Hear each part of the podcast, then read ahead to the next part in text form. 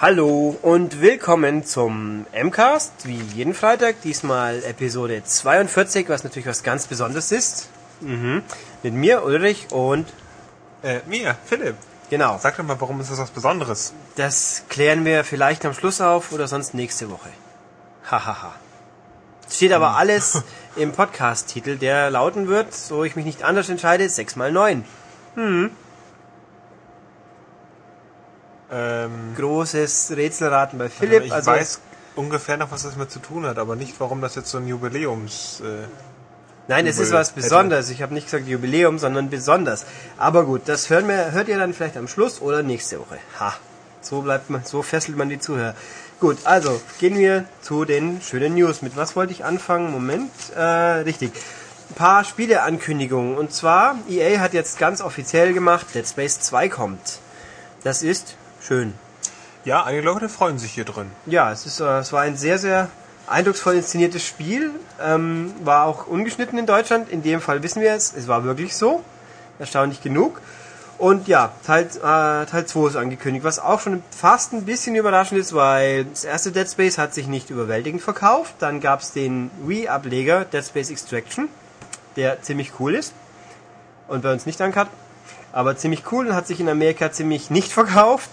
Und EA hat ja auch jetzt fröhlich links und rechts Leute hinausgeschmissen, weil sie ja reduzieren müssen und Geld sparen. Aber ein paar ambitionierte Spiele machen sie weiterhin offensichtlich und da gehört Dead Space 2 dazu.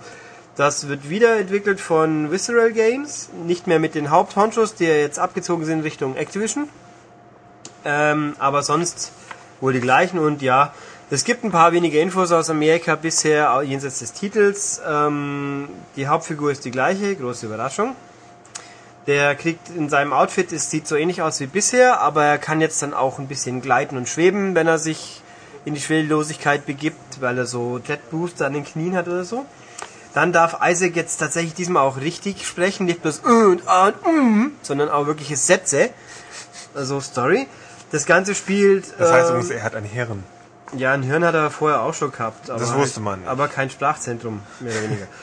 ähm, es spielt drei Jahre nach dem ersten auf einer Weltraum Raumstation namens Sprawl, die auf einem Saturnmond, Jupitermond, ich habe es zwar heute schon mal geschrieben, vergessen, ich glaube Saturnmond liegen wird, ist deswegen viel größerer Bereich, also viel weitläufiger kann es sein und ähm, auch abwechslungsreicher von der Gestaltung her, weil es da halt Bereiche gibt, Wohnbereiche, Arbeitsbereiche, Aufenthaltsbereiche. Also da soll mehr Abwechslung mit drin sein. Was habe ich noch gelesen? Gibt's neue Waffen? Ja, äh, genau. Beim ersten Teil hätten die Leute wohl äh, so gesagt, ja, der Plasma-Cutter war doch eigentlich viel zu stark, der hat mir eigentlich gereicht. Das stimmt, soweit ich es gespielt habe auch. Und jetzt, der wird aber nicht geschwächt, sondern die anderen werden gestärkt. Nein, mein. Haben mehr Wumms. Und es gibt äh, was Tolles, eine Javelin Gun. Okay. Die wohl irgendwie sich orientieren soll an irgendwas von Call of Duty, weil hier ein lustiger Gag steht, keine Ahnung. Ähm, ja, und was noch wichtig ist, es gibt einen Multiplayer. Diesmal. Gerüchteweise doch, oder? Nö, das ist wohl laut Game Informer, da stand es nicht drin, wohl bestätigt. Was genau Multiplayer sein wird, nicht nur das. Ähm, Mai, weiß ich vielleicht wird es ziemlich gut. Brauchen tut es in dem Fall das Spiel nicht, aber mein Gott, schauen wir halt mal. Solange der Solo-Teil gut, so gut bleibt wie das erste, werde ich mich auch nicht drüber beklagen müssen.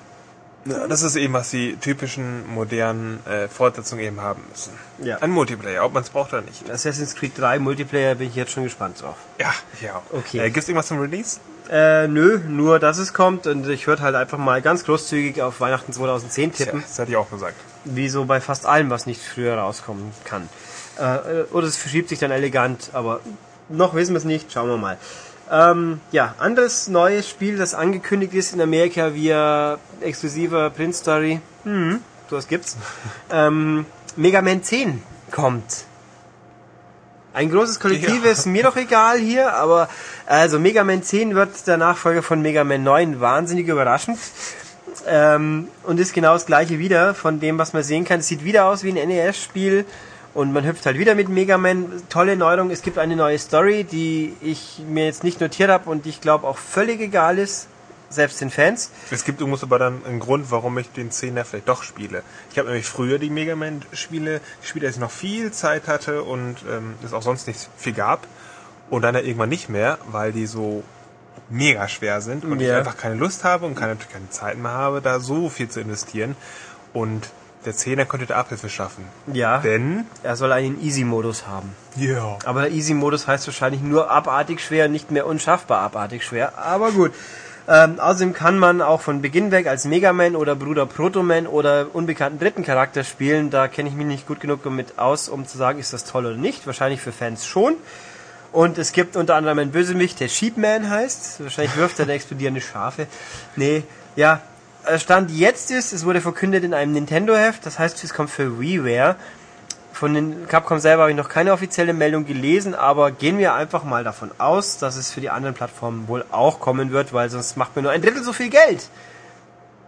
Ja, richtig. gut. Ähm, weil wir aber eh gerade bei Nintendo sind. Nintendo, die Kemi, unsere liebste E3-Präsentationsfrau ever, hat sich geäußert bei MTV zu einem Rockstar-Spiel, nämlich zu GTA Chinatown Wars.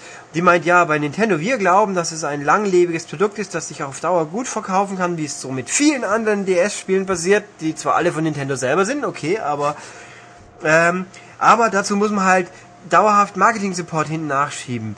Und äh, ja, sie findet eigentlich sinngemäß, dass da Rockstar vielleicht mehr tun sollte. Und ich finde, Nintendo, äh, das ist, also, äh, Dummschwätz pur von der guten Frau. Also, hier gibt es eine schöne Statistik. In Amerika hat das Spiel im ersten Monat 90.000 verkauft und im zweiten 75.000. Das ist für ein DS-Spiel nicht unbedingt viel und für ein GTA schon mal dreimal nicht viel. Und ich möchte behaupten, dass Rockstar am Anfang auch ordentlich Werbung gemacht hat. Inzwischen jetzt für die PSP-Version jetzt machen sie auch ordentlich Werbung. Ich habe in München an U-Bahnen, auf U-Bahnen ist GTA Chinatown Wars Werbung geklebt. Die haben auch gedacht, schön. das gibt's ja gar nicht. Ähm, und ja, liebe Nintendos, wenn ihr so der Meinung seid, das ist so ein Longseller, wieso schiebt das dann alles auf die Firma ab? Wenn ich so heutzutage bei uns, in Amerika wird es wahrscheinlich schon auch so sein, schaltet einen Fernseher ein, siehst ein Spiel für eine Werbung, äh, siehst eine Werbung für ein Spiel, so rum. Und dann kommt am Schluss gerne mal auf PS3 oder auf Xbox 360 oder auch wenn es nicht von der Firma, von Microsoft oder Sony selber ist.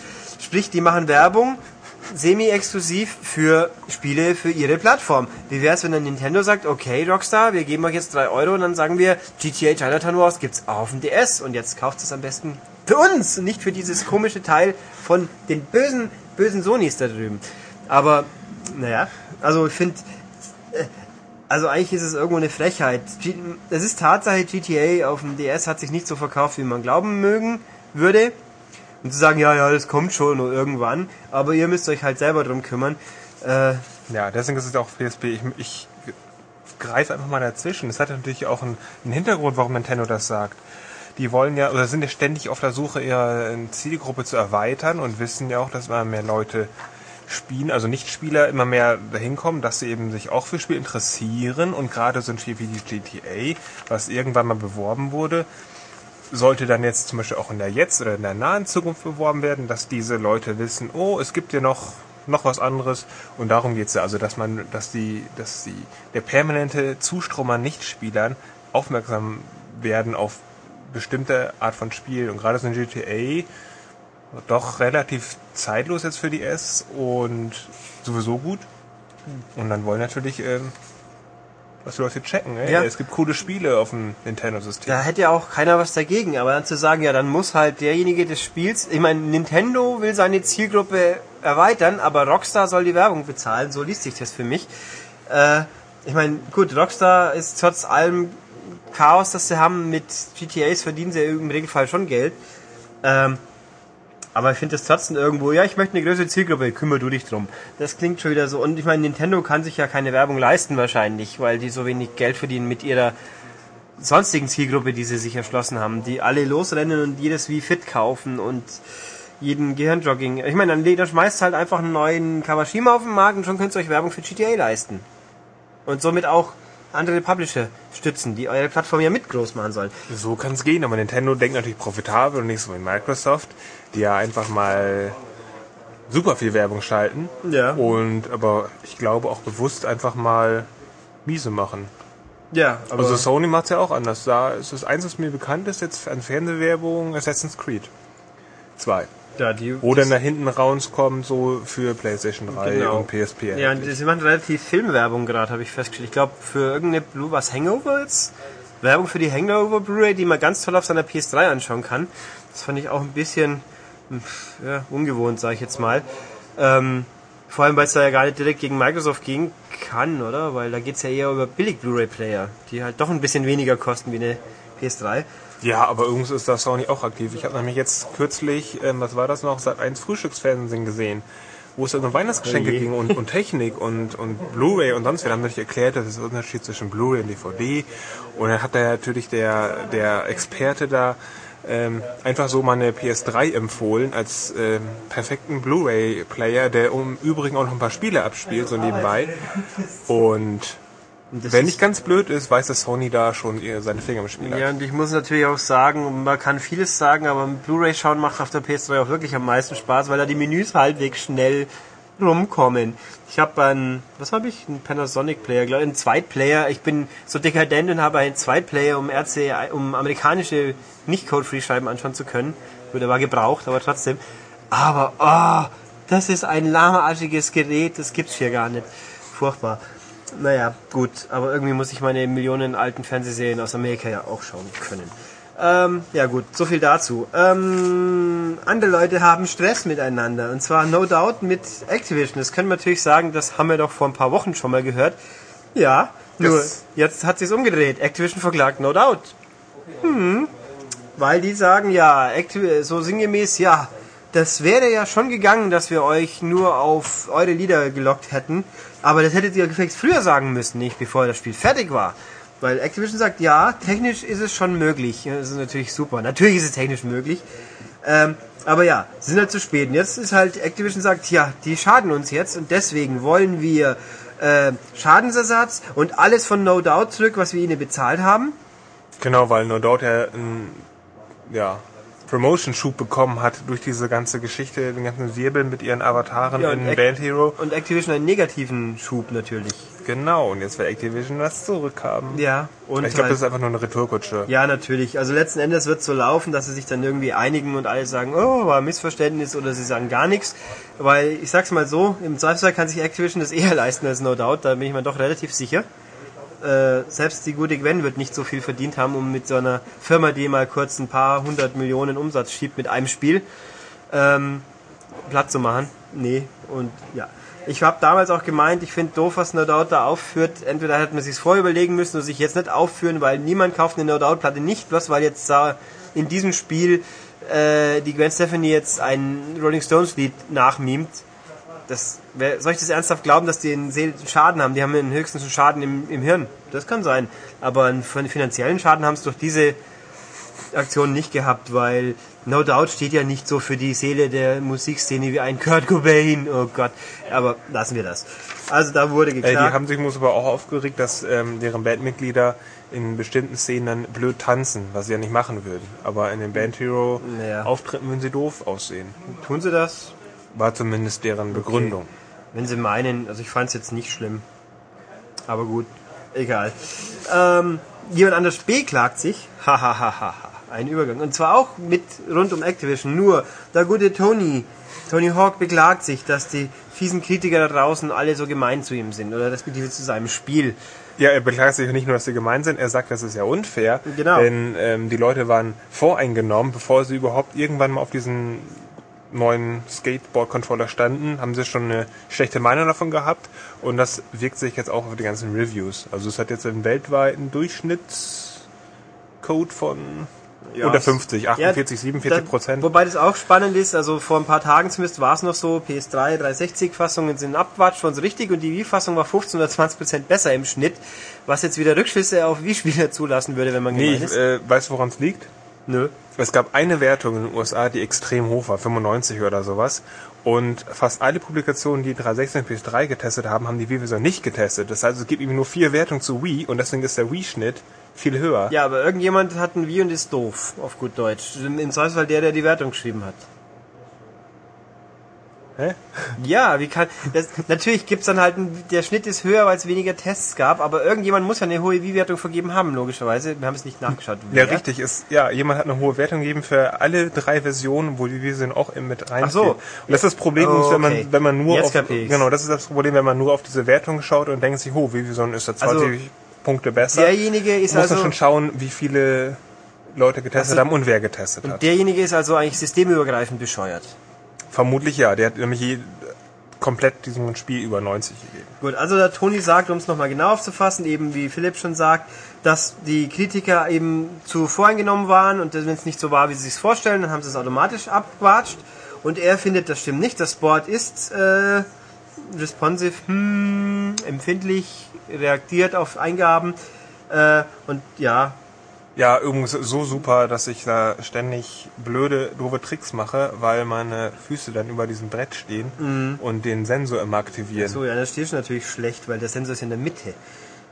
Außer bei Manuals vielleicht, okay. Ähm, Nein, das Board hat ja vier Sensoren. Ja, an vorne, vier hinten und Seiten. seitlich. Genau, und die Aber- seitlichen, die aktiviere ich aus Versehen immer, wenn man nicht komplett auf dem Brett draufsteht und wenn man zu große Füße hat. Ja, das sollte ja aber auch seitlich draufstehen, nicht die Füße hinten. Egal.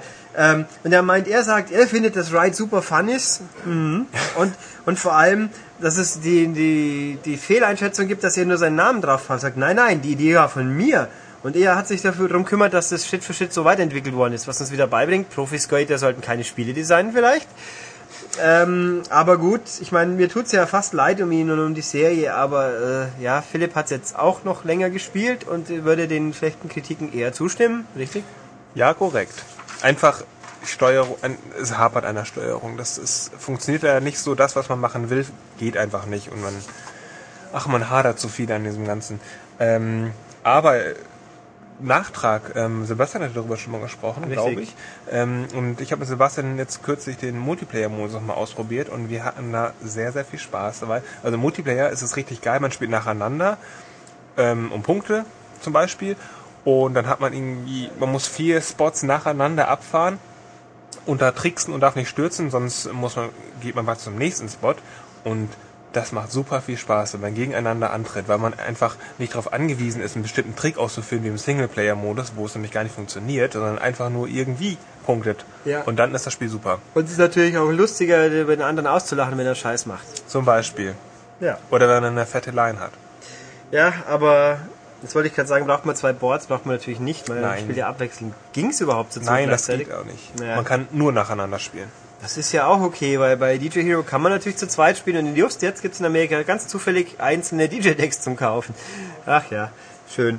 Ähm, ja, nee, also Ride wird nach wie vor das mit Sicherheit unerfolgreichste und unbeliebteste Tony Hawk Spiel bleiben. Das glaube ich, also ja, obwohl das Motion auf dem DS war, glaube ich, ähnlich. Das war noch, noch, noch schlimmer. schlechter. Das habe ich ja auch getestet. Das ja, das, war absolute Katastrophe. ja, große Freude. Hat aber auch einen innovativen Controller.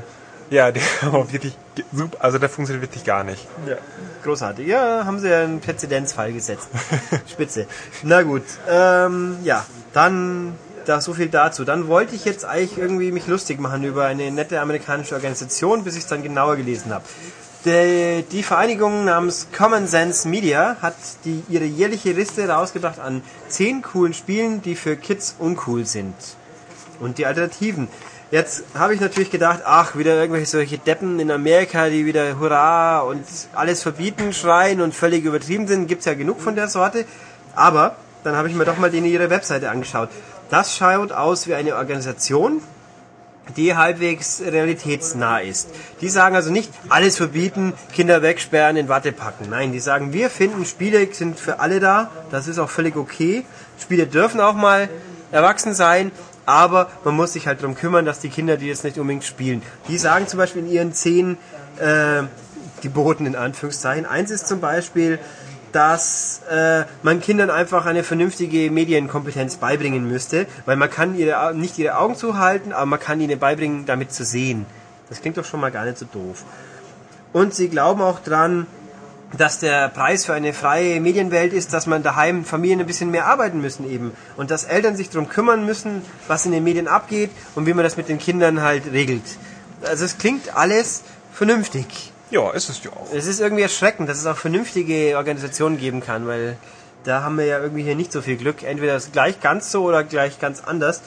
Naja, also die klingen echt nachvollziehbar. Die Webseite ist Common Sense Media, zusammengeschrieben.org, kann man ja mal drauf gucken. Die haben nicht auch lustige Tests von Spielen nach diesen Kriterien. Dann, da gibt es grundsätzlich gibt's die Wertung ab Alter so und so geeignet, also nicht für Kinder ab 15, ab 17, ab 16, ab 14, relativ genau fein abgestuft, halt so amerikanisch.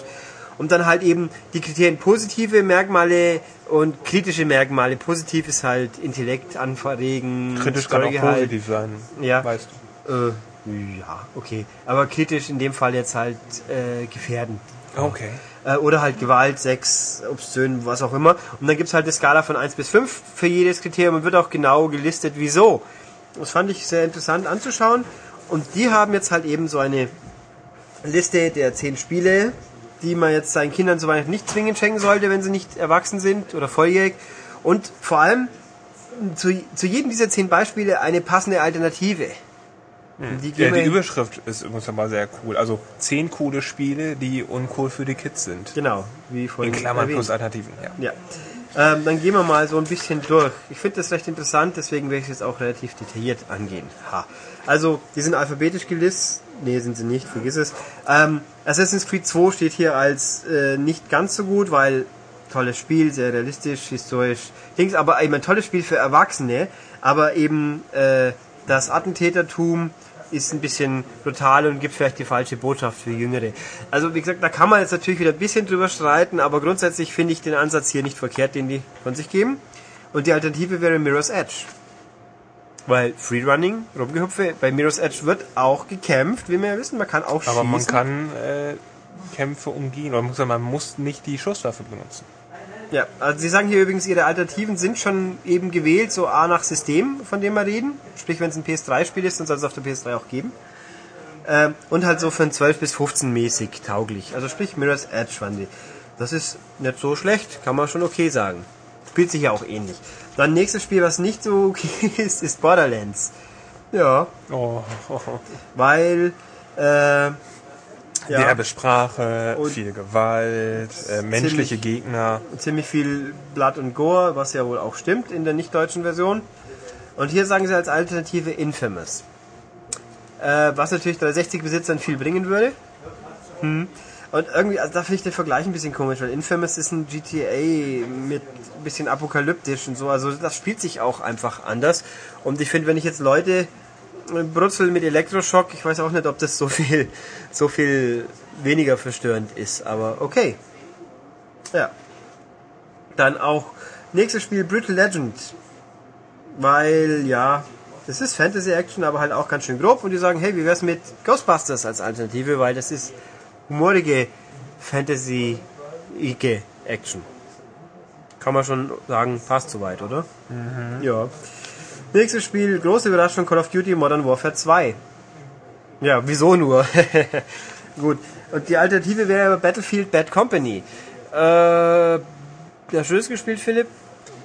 Nein, wenn Ja, ich ehrlich verdammt. bin. Aber ich habe, als es habe ich auch gewundert, warum die Bad Company da reinnehmen, weil Bad Company eigentlich dafür steht für auch so Zynisch ein bisschen, ja. Genau, zynisch versautes Squad, die natürlich auch in Ego-Shooter-Manier alles plätten Mhm. und auf Realismus getrimmt.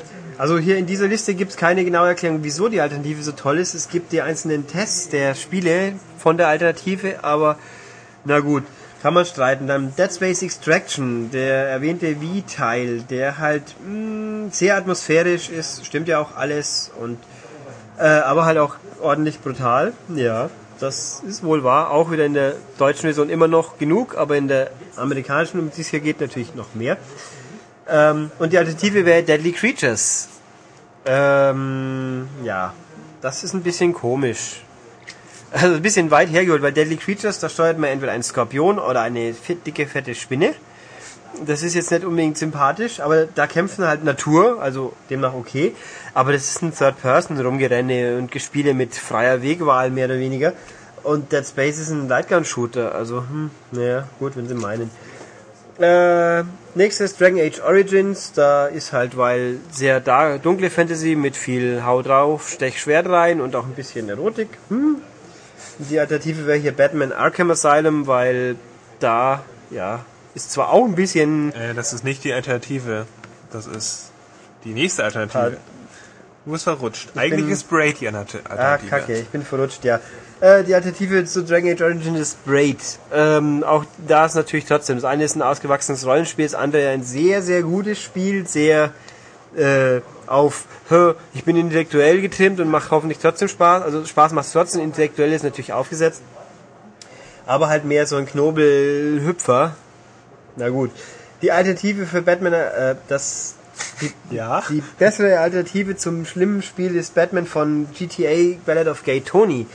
Weil das halt eben, ja, bisschen äh, rüde ist und halt viel trinken, viel Äh, Drogen. Drogen vor allem. Ja, Drogen ganz, ganz und der Gration und der aufgesetzte Sex, ja, ist er wohl ein bisschen, stimmt schon. Ähm, da steht auch wieder, das ist eine tolle Sache für Hardcore-Gamer, die hoffentlich auch erwachsen sind. Aber die Alternative wäre Batman. Ja. Batman, ist Batman aber auch ist ein ein- bisschen. Ist ein super Spiel und Ja. Batman tötet keine, sondern betäubt sie Ja, nur. das stimmt, aber er ist aber Joker tötet Menschen. Ich glaube, da liegen auch genug Tote rum in dem Spiel, oder? Ja, tote Wachen. Ja. Aber man sieht nicht, wie sie sterben, Nö. sondern nur, dass sie tot sind. Und vielleicht Aber- mal gelebt haben. Und es ist ein bisschen, ein bisschen verstörend, könnte das Spiel für junge Kinder schon doch sein, theoretisch. Aber man spielt einen Superhelden, also einen Ja. von der guten Seite. Und bei Gay Tony ist es doch äh, Gangstermilieu. Das ist richtig. Dann haben wir hier Demon's Souls, wo wir, glaube ich, ein bisschen drüber hinweggehen müssen, weil weder Philipp noch ich haben das gespielt. Die Alternative wäre Uncharted 2. Soweit ich mich auskenne, sind es auch zwei Spiele, die nicht so ganz äh, naja, ins gleiche Genre nein, passen, aber okay. Dann haben wir hier Left 4 Dead 2. Tja, weil es halt ein bisschen vielleicht brutal ist, ne? Weil da Köpfe fliegen und Ja. Arme. Ja, nicht bei, also nicht in der Version, die deutsche legal, hm, legal sag ich schon, nach Willen einer Prüfbehörde spielen sollen. Richtig, aber wir reden ja von der. Deutschen. Tun, äh, nee, wir reden einfach jetzt von der deutschen. Ja. Wir reden einfach vom Spiel. Ähm, ja, die Alternative wäre Overlord 2. Äh, ich bin mir nicht so ganz schlüssig, wieso. Äh, wegen der 2. Das könnte sein, weil Overlord 2 ist ein ganz anderes Spiel. Es ist kein Ego-Koop-Spiel, sondern man spielt alleine und schickt dann seine Minions durch die Gegend. Ähm, nett und gut und auch okay, aber äh, Ein böses Spiel. Ja, man spielt, ja, aber auf humorig böse. Ja, natürlich. Schon, aber naja, egal. Und das letzte Spiel schließlich ist nochmal ein GTA, und zwar in dem Fall Chinatown Wars. Und hier geht es auch explizit um die DS-Version. Die sagen, ja, lasst euch nicht DS, aber trotzdem sehr erwachsen. Und ja, Äh, wichtigstes Argument, warum man es nicht spielen sollte, man muss Polizisten töten. Und man kann äh, sie töten. Man kann töten, das stimmt natürlich. Und man kann Prostituierte in Anspruch nehmen. ja, und deswegen, deswegen passt die Alternative ja so gut. Äh, ich überlege gerade kurz, kann ich bei Chinatown was wirklich? Habe ich nicht ausprobiert. Hm. Ähm, ja, die Alternative ist Cop the Recruit. Recruit. Ähm, das ist ein 3D-iges, äh, sandboxiges Polizistenabenteuer, wo man natürlich einen guten spielt, was aber laut Sebastian, der das ein bisschen spielen musste, also wir haben, es wurde auf der, es war auf der E3 eins der gefeaturten Spiele der Nintendo Pressekonferenz und alle haben sich gewundert, wieso man so einen Quatsch zeigt, weil es furchtbar aussah. Und Sebastian sagt, das ist auch im fertigen Spiel Ja, furchtbar. der gesagt hat, dass man, ein, man hat einen Gegner, man muss ein ganzes Magazin leer ballern, 17 Treffer und dann blinkt der Gegner und, und, und flieht quasi. Also Also, es das ist, es ist völlig sehr, bizarr. ja, es ist jugendfreundlich, immerhin, ne? Aber, ähm, ja, nee. Also, ja, da haben wir jetzt die Liste erfolgreich abgearbeitet, wie gesagt. commonsensemedia.org, diese Webseite, diese Menschen haben offensichtlich ein bisschen Hirn im Kopf, bevor sie sich über Spiele beklagen. Und das ist interessant anzuschauen. Also ich fand die wirklich, ja, einen Blick drauf. Ich meine, vielleicht täusche ich mich auch, ich habe nicht jetzt stundenlang orientiert, vielleicht sind im Hintergrund ganz perfide, ist es eine Tarnorganisation für ganz extremistische, alles Verbieter, aber so vom mal drüber schauen sah das sinnvoll aus und auch diese Liste liest sich jetzt nicht so wie, ah, alles böse, niemand soll es spielen, sondern nur, ja, für Jugendliche gibt es vielleicht Sachen, die besser Wir haben sind. übrigens jemanden, der möchte was sagen, glaube ich. Was? Sebastian steht rum. Sebastian und hat seinen Namen gehört und steht hier, möchte gerne teilhaben hier. Wir haben gesagt, du hast Cop gespielt. Ah, Cop the Recruit, ja. Dann sag noch zwei Worte zu Cop the Recruit. Ähm, da kann ich leider nur Negatives sagen. Das macht nichts. ähm, es ist äh, kein gutes Spiel. Also, selbst wenn man sagt, äh, man soll statt, statt ähm, GDA sollen Kinder Kopfspielen ähm, schießt man trotz allem auf Leute, muss ich schon mal sagen, auch wenn die äh, sehr unrealistisch einfach aus dem Bildschirm quasi gelöscht werden, sobald man sie erledigt hat. Ähm, und ansonsten ist das ganze Spiel auch etwas langweiliger. Ja, das zum Einschläfern. Ähm, nicht ganz zum Einschläfern, aber es ist. Äh, Zum Einschlaf helfen, meine ich natürlich. Einschläfern wäre vielleicht ein bisschen grob. Okay. Ähm, na gut, na gut, macht nichts. Nee, kein Problem. Guti, dann also haben wir diese freundliche Liste hinter uns gebracht, weil in Amerika, wie wir ja hoffentlich alle wissen, wenn nicht, sage ich es euch jetzt, da gibt es keine altersverpflichtenden Altersfreigaben. Also keine verpflichtenden, sprich, da steht zwar M drauf, aber der Sechsjährige könnte es trotzdem kaufen. Und nicht wie bei uns, dass er Papi, der keine Ahnung hat, mit den Laden ziehen muss, dem dann eh alles egal ist. Ich meine, das kennen wir ja auch. Ja, ähm, okay. Nee, das waren die News, die wir jetzt so gezielt äh, durchwurschen konnten für die dritte. Die, das Wochenhighlight für einige Leute hier. Holen wir uns jetzt kurz Matthias und dann geht's gleich weiter. Also gut, jetzt haben wir da den Matthias. Hallo, Und wieso haben wir dich da? weil ich toll und schön bin. Außer Nein und Weil wieso du einen haben wir Schatz dich da? auszugraben hast. Einen Schatz auszugraben, ja sozusagen. Ähm, Nee, Ich zuerst hab- das andere. ja, Ach so. Jetzt verwirr ihn doch nicht, Philipp. Ein lustiges Wortspiel von Philipp, auf das ihr ich später zurückkomme. Und wenn Philipp aufgepasst Ähm, hätte über die Reihenfolge. ja. Richtig, aber wir sprechen Mach zuerst über einen anderen Schatz, äh, der aus dem fernen Japan nach Europa jetzt doch kommt. Und zwar ist es äh, ein Spiel namens Ryuga Gotoku 3, ähm, auch bekannt als Yakuza 3. Äh, das haben wir schon vor einigen Monaten äh, in unserem Importbereich im Heft getestet. Das hat unser Japan-Korrespondent Jan für uns übernommen. Ähm, es ist ein Action-Adventure, das am ehesten mit Shenmue zu vergleichen ist. Ähm, ja, richtig, dem legendären äh, Action-Adventure auf Dreamcast.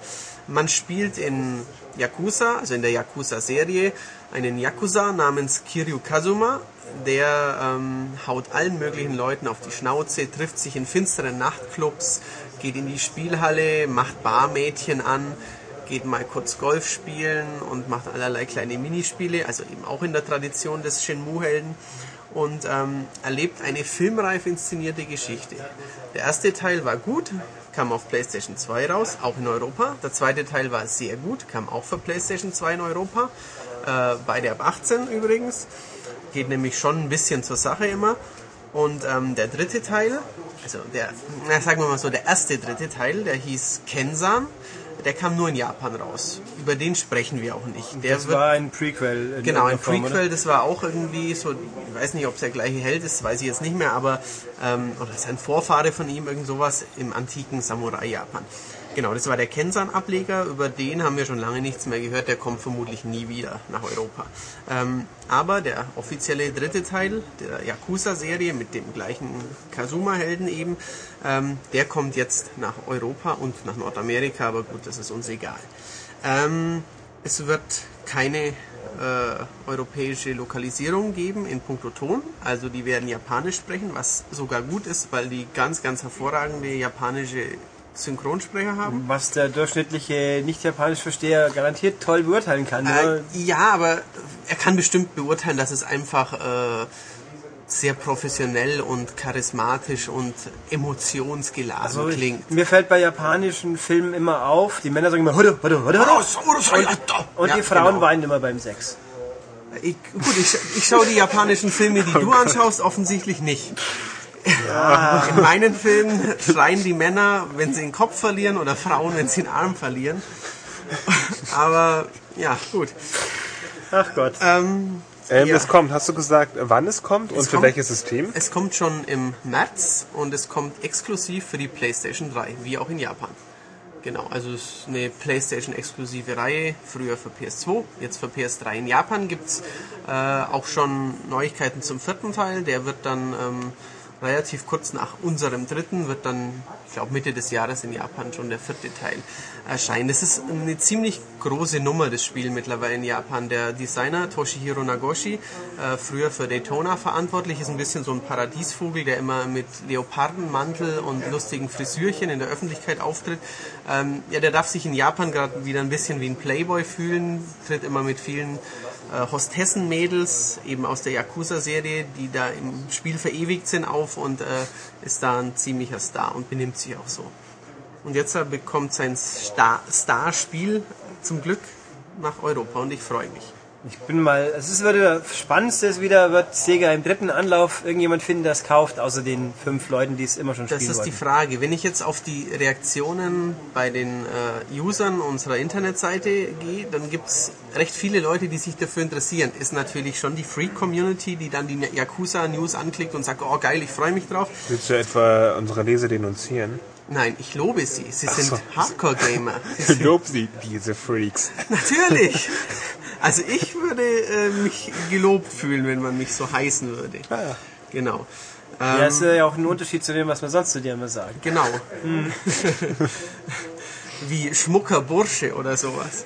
Ähm, Hörstörung hat er auch noch. Ja, Richtig. es ist bitter. Yakuza 2 war, glaube ich, nicht sonderlich erfolgreich. Teil 1 auch nicht. Es ist schon Ja. ein schwieriges Feld. Shenmue war ja auch nicht erfolgreich. Teil 2 war auch, ich meine, man sagt immer eins der letzten PS2-Spiele für Leute, die spielen. Natürlich gibt es die PS2 immer noch, aber das kam wirklich so zu einem Zeitpunkt, wo man gesagt hat, das kauft doch jetzt auf einer PS2 keiner mehr. Und offenbar war es auch so. Weißt du, wer es gekauft hat?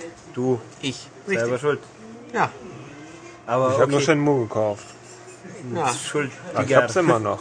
Ich Geht, habe auch äh, Shenmue. Ja, ich habe Ich sogar hab Shenmue auf der Xbox. Ja, Fünf. Shenmue-Spiele, obwohl es nur zwei gibt. Ja, ich habe für die 10 Dollar habe ich es mir damals in Amerika mitgenommen. Ich habe es amerikanisch und japanisch auch noch.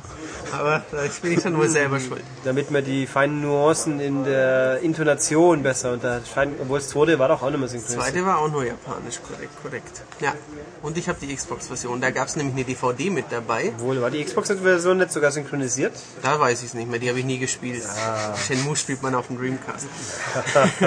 Aber da gab es eine DVD dabei, wo die ähm, Cutscenes der ersten, des ersten Teils so ein bisschen zusammengefasst waren. Das war ganz cool. Genau. Dann hat der geschwendete Sepp einen Waschel umgehauen. Nee. Das war jetzt eine kleine Anspielung auf Shenmue, einen unserer sehr, sehr lustigen, äh, bayerisch synchronisierten Animaniacs der, der Frühzeit, das so junge Leute wie der Philipp nicht kennen. Vor allem, weil ich auch kein Bayerisch verstehe. Eben, genau. Du hast da immer nur zugeschaut und dachtest, da läuft ja nur das Intro und äh, ja, wie auch immer. Ja, Genau. Wir sprechen jetzt über einen anderen Schatz. genau. Wir marschieren nicht jetzt nahtlos zu den Spielen über. Genau. Ui. Und es geht wieder um ein japanisches Spiel und ähm, der Entwickler heißt wie, Philipp? Treasure. Genau. Und welche beliebten Treasure-Spiele lieben wir so? Sin and Punishment Teil 1. Genau. Und natürlich. Tun wir das? äh, ich schon. Äh, es, Gradius 5 ist von Treasure. Ähm, Viele tolle. Ganz da Dingsbums hier, Spiele, Heroes, genau. Future Heroes Ikaruga. war es, glaube ich. Radiant Silvergun. Äh, Nein. Okay. Das waren alles tolle Spiele. Also Treasure ist ein relativ kleines japanisches Studio, das ähm, sich irgendwann von Konami abgespalten hat, aber ganz, ganz tolle, ausgefeilte Ballerspiele macht. Actionspiele, Ballerspiele, die Bangayo-Serie zum Beispiel nicht zu vergessen. Oder ähm, Ikaruga. Ikaruga zum Beispiel oder Silhouette Mirage. Ja, gut, ein sehr, sehr kompliziertes fein, das ist PS1-Spiel. Ikaruga war hervorragend. Tja. War ja wohl bisher bestes Spiel ähm, und es Das weiß ich natürlich. Nicht umsonst nenne ich das hier in diesem Zusammenhang. Genau. weil Gunstar Future Heroes auf dem GBA hat Ja. er im Gegensatz zum Original Gunstar Heroes sogar sowas wie Charme und Qualität gehabt. Der, der Oh, Satz war natürlich inkorrekt, weil das Original das auch schon besaß. Nein, aber ich ich- bin auch nicht der größte Gunstar Heroes Fan. Ich mag äh, den Astro Boy Omega Factor Teil, auch von Treasure, lieber. Ihr seid alles Freaks. Nee, ich Danke. weiß. Ja, ich habe keine komplette Treasure-Sammlung daheim. Ich halt, die Firma hat aus irgendeinem Grund, den ich persönlich nicht nachvollziehbar kann, einen unglaublich guten Ruf bei irgendwelchen Leuten. Und die können eigentlich machen, was sie wollen und irgendjemand findet es garantiert gut. Ich, hab, ich bin nicht warm geworden mit. Ikaruga ist eine der positiven Ausnahmen. Hm.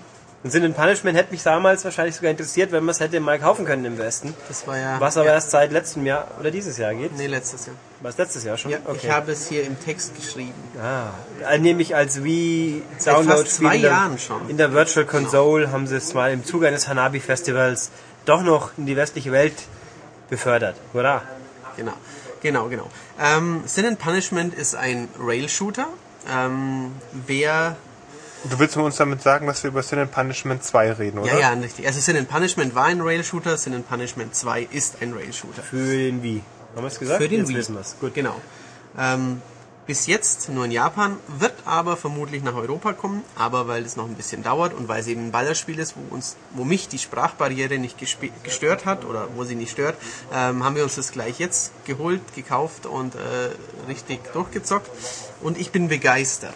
Ähm, es ist ein Rail-Shooter. Ähm, ihr kennt vielleicht noch dieses Sega Mega Drive Spiel namens nicht Afterburner, sondern Space Harrier.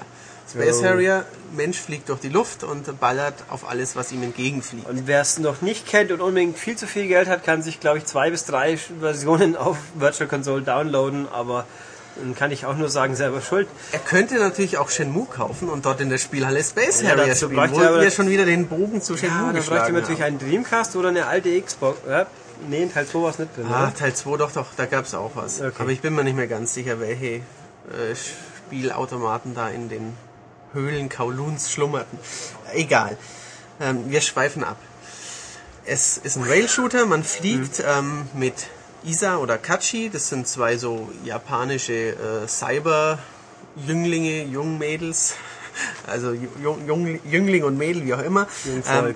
genau, fliegt man durch die Luft, der eine auf dem Hoverboard, der andere mit dem Jetpack und man ballert mit der Remote und dem neuen per Zeigerfunktion steuerbaren Fadenkreuz äh, circa vier bis sechs Stunden lang Gegner weg. Im Sekundentakt, das funktioniert sehr, sehr gut. Man hat eine Ausweichrolle ähm, und Gegner kommen, ja wie gesagt, hunderte, viele kleine. Man hat Lock-on-Funktion und ähm, man kann eben durch Tastendruck ausweichen und ist während dieser kurzen Phase, Rollphase, unverwundbar. Es erinnert ein bisschen an Neo Contra für die PS2, falls das noch jemand kennt.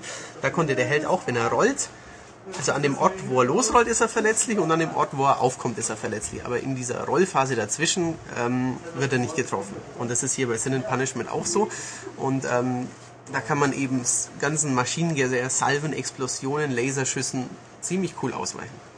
Ähm, mein persönliches Highlight sind die Bosskämpfe, die äh, seinesgleichen suchen teilweise. Sie haben mich mehrfach überrascht. Sie sind teilweise sehr hart, haben viele Transformationsphasen und ähm, ja eben ein sehr sehr befriedigendes äh, befriedigenden Ablauf. Man, am Anfang schafft man es nicht und dann äh, entdeckt man zwischen all diesen Projektilen dann doch immer Mittel und Wege, den auszuweichen und den Bossen schweren Schaden zuzufügen. Und ähm, ja, Ich frage mal ganz blöd bei den Bosskämpfen, Ja. weil es ja auch so ein Ray-Shooter ist. Ist das so wie in Lilith Wars, dass man so bestimmte Trefferzonen hat, die man abballern muss? Und dann Äh. gibt es wieder eine neue Sequenz, wo man den wieder treffen muss, weil er sich, wie gesagt, das transformiert hat. So in etwa, ja. Also er ist schon meistens am ganzen Körper verwundbar, aber ähm, zuerst, keine Ahnung, schießt man auf den Drachenkopf und dann dreht er sich um und hat noch zwei Schlangenköpfe und dann kommen die und ähm, es gab ein, zwei Bosse, die mich wirklich total überrascht haben. Einer hat dann immer Kisten vom Himmel fallen lassen, die ich äh, weghauen musste, weil man hat auch eine Nahkampfattacke. Und ähm, wenn ich das nicht gemacht habe, hat sich wie bei Tetris langsam der Bildschirm gefüllt. Und ähm, ich konnte eben viel schlechter ausweichen. Und dann das Geniale, manchmal kamen Kisten, und jetzt kommt Bomberman ins Spiel, die waren explosiv. Und wenn ich diese Kisten abgeschossen habe, dann kam wie bei einer großen Bomberman-Explosion eben halt aus so lange vertikale, Feuersäulen, vertikal und horizontal, das dann eben den Bildschirm freigeräumt hat. Also das war Bomberman, Tetris plus ein actiongeladener Bossfight in einem. Das war mein absolutes Highlight und eine Sternstunde. Das, Also in anderen Worten, das Spiel ist typisch japanisch, etwas skurril. es ist schon ziemlich abgedreht, ja. Ähm, in den Zwischensequenzen versteht man nicht immer besonders viel. Es kommen kleine traurige Mädchen, die in der Die Luft nicht schweben weinen. vor, die nicht weinen, nicht wie in Ulrichs Hoffentlich Filmen. zumindest. Genau. Wir haben ja auch Ähm, keinen Sex, ne? irgendwelche, nein, in dem Spiel nicht, irgendwelche androgynen Superhelden und Bösewichte, die dann später in der Bossparade nochmal kommen. Man fliegt durchs Weltall, man fliegt über Lavaseen, man fliegt über die Autobahn, ähm, durch einen düsteren Wald, wo man mit der Remote, mit der Taschenlampe, die ja, so Lichtkegel leuchtet und dann die Gegner abballern kann. Es ist recht abwechslungsreich und ähm, für ein Shoot'em Up lang. Natürlich kürzer als Assassin's Creed 2. Also nach drei, vier Stunden, wenn man gut ist, nach sechs Stunden, wenn man mittelmäßig ist, dann hat man es durchgeschafft und dann kann man sich an die Highscore-Jagd wagen oder man kann es zu zweit spielen. Aber zu zweit ist ein bisschen doof, weil man hat nach wie vor nur eine Spielerfigur und nur eben zwei Fadenkreuze. Genau, Ah, okay. Ja. richtig. Ähm, Sag doch mal was zum Titel kurz. Sin and Punishment, Sünde und Bestrafung. Hat das, ist es eine tolle Story? Hat es irgendwas, was hat das damit zu tun? Das ist einfach nur ein cooler Titel. Ich denke, letzteres. Also in Japan heißt der erste Teil, ich muss jetzt vorlesen, ähm, Tsumi no Bacho Hoshi no Keishosha, ähm, hieß, glaube ich, Sin and Punishment Successor of the Earth, übersetzt. Sünde und Bestrafung, Nachfolger der Erde. Äh, Success ist nicht Eroberer? ich, Successor ist doch, weiß ich nicht. Conqueror ist, ist der Nachfolger. genau, einfach. Conqueror wäre ein Eroberer. Ja, Aber kann auch sein. Gibt Sünde und Bestrafung Eroberer der Erde sind? Nein. Der zweite Teil hat auch einen sehr kryptischen japanischen Titel. Ähm, und mir sagt er nichts, was mit der Story in Zusammenhang steht. Die Grafik ist sehr, sehr gut, ist übertrieben, sie ist richtig gut. Äh, reißt keine Bäume aus, aber ist teilweise sehr detailverliebt und ähm, läuft immer flüssig und knackig bunt. für Wii-Verhältnisse. Ähm, ja. Also besser als Dead Space Extraction? Das ist ja, also kann man nicht vergleichen? Ähm, man kann sie nicht wirklich vergleichen, weil Dead Space schon, klar sind beides ein bisschen Rail-Shooter, aber Dead Space geht mehr in die Richtung klassischer Lightgun-Shooter und das geht mehr in die Richtung Space Harrier. Aber ähm, mir persönlich macht dieses hier viel mehr Spaß, weil ich gerade bei Dead Space, wo ich aber noch nicht so weit bin, ein bisschen das Tempo vermisst habe. Und da hier geht es eben richtig um. Ich fand der, ich habe ja nach wie vor leider erst das erste Kapitel gespielt bei Extraction, aber das war ich ganz schön hektisch. Kam es mir vorher, so zack, zack, rauf, Das runter, liegt an der hektischen Kameraführung, die Ja, es wirkt überhaupt dynamisch. nicht mein Fall ist. Vielleicht liegt es auch an meinen Skills, dass ich es nicht hektisch empfand. Stimmt, du denkst ja sowieso zu schnell und deswegen Genau, siehst du wahrscheinlich ja. auch zu schnell. Das Genau. ist alles ein Zeit. Richtig. Schön. Also natürlich nochmal, es ist ein Wii-Spiel, es ist japanisch, dann viel Glück. Genau. Äh, Also wer keinen japanischen Wii hat, der sollte vielleicht doch noch darauf warten, bis es Genau. rauskommt. Sonst Aber- hat er was Schönes zum mich ins Regal stellen. Aber es soll eben rauskommen. Ob das jetzt schon in Ende Januar, Anfang Februar passiert, kann bei Nintendo ja manchmal vorkommen. Oder vielleicht erst im Juni. Das äh, ist- weiß Nintendo noch jetzt niemand. auch noch nicht, glaube ich. Nein, ja. weiß Nintendo Deutschland oder Europa bestimmt noch nicht. Aber es wird jedenfalls kommen, so ist der Plan. Es ist nicht so, dass ihr nie in den Genuss kommt, wenn ihr jetzt nicht sofort äh, einen Wii in Japan bestellt. Und für euer Ulrich, Ulrich verspricht, das dann auch kundzutun im M-Cast. Natürlich. Wenn es Ja. da was Neues geben sollte. Ulrich ist die, die offizielle Sin and Punishment Voice of Germany. Ja, bitte Ja. alle, alle äh, Mails und Anfragen an Ulrich. Richtig. Ulrich ähm, kann es auch mit so einen Augen spielen. Ja. Das Spiel, ja. Nehme ich gar nicht, genau. Äh, Oder egal. Nee, also es, es sah ganz interessant aus, das würde ich mir sogar anschauen, wenn es dann mal aufschlägt hier. Aber gut, wir wissen ja, Nintendo ist eine lustige Wundertüte und keiner weiß genau, was wann rauskommt. Na gut, okay, gut. An dieser Stelle noch ein Aufruf, falls äh, Nintendo-Mitarbeiter diesen Podcast hören. Ich hätte gerne noch Captain Rainbow, ein sehr skurriles japanisches Wii-Rätsel-Adventure mit ganz lustigen Nintendo-Figuren, das auch nur in Japan rauskam, bringt das nach Europa. Da hättet ihr wahrscheinlich nicht viel verkaufen können oder werdet ihr nicht viel verkaufen können, aber mich freut's. Danke. Das ist ja dann keine Win-Win-Situation. Doch, ich Nur win. du gewinnst, ja, aber Nintendo nicht. Ja, Nintendo hat unglaublich viele Credits bei den Ja. Freaks. Hat dann Nerd Credibility aufgebaut, voll Genau. krass. Zielgruppenerweiterung, siehst Hahaha. Genau. Egal. Gut, ja, wunderbar. Vielen Ich Dank. schätze, ich muss wieder gehen. Richtig, du musst Mir hat es arbeiten. echt Spaß gemacht, aber ich gehe dann wieder. Tschüss. Tschüss.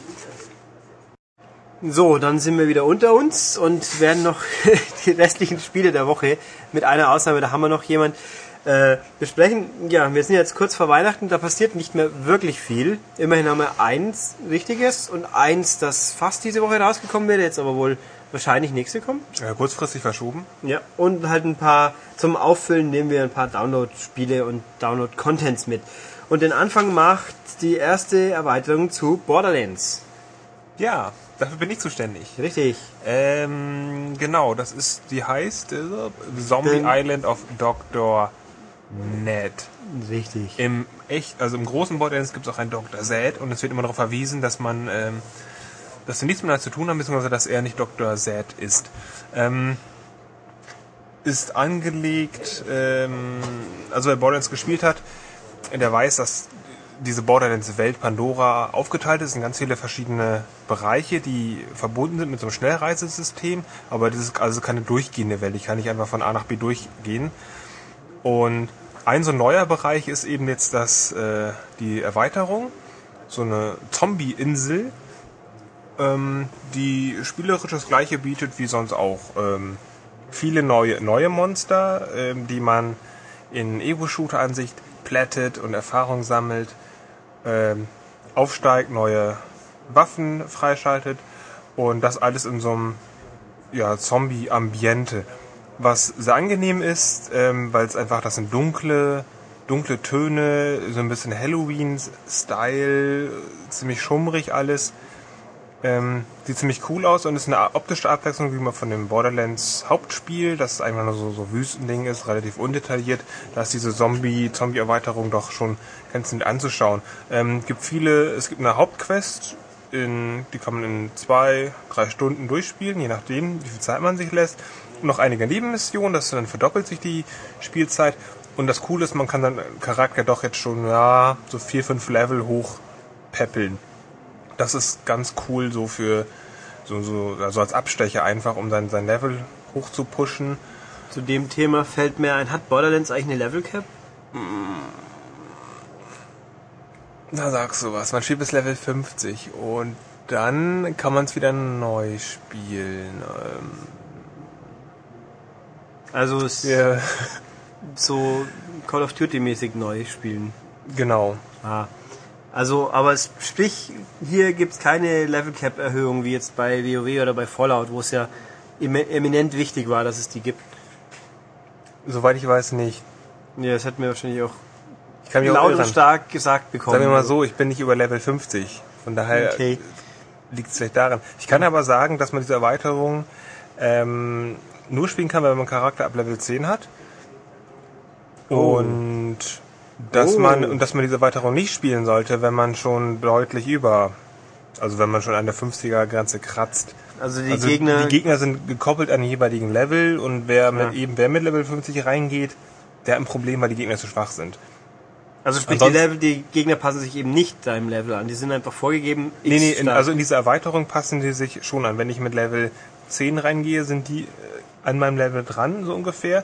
Wenn ich mit Level 30 dahin gehe, dann habe ich auch, dann sind die auch so bei 31, 32, je nachdem.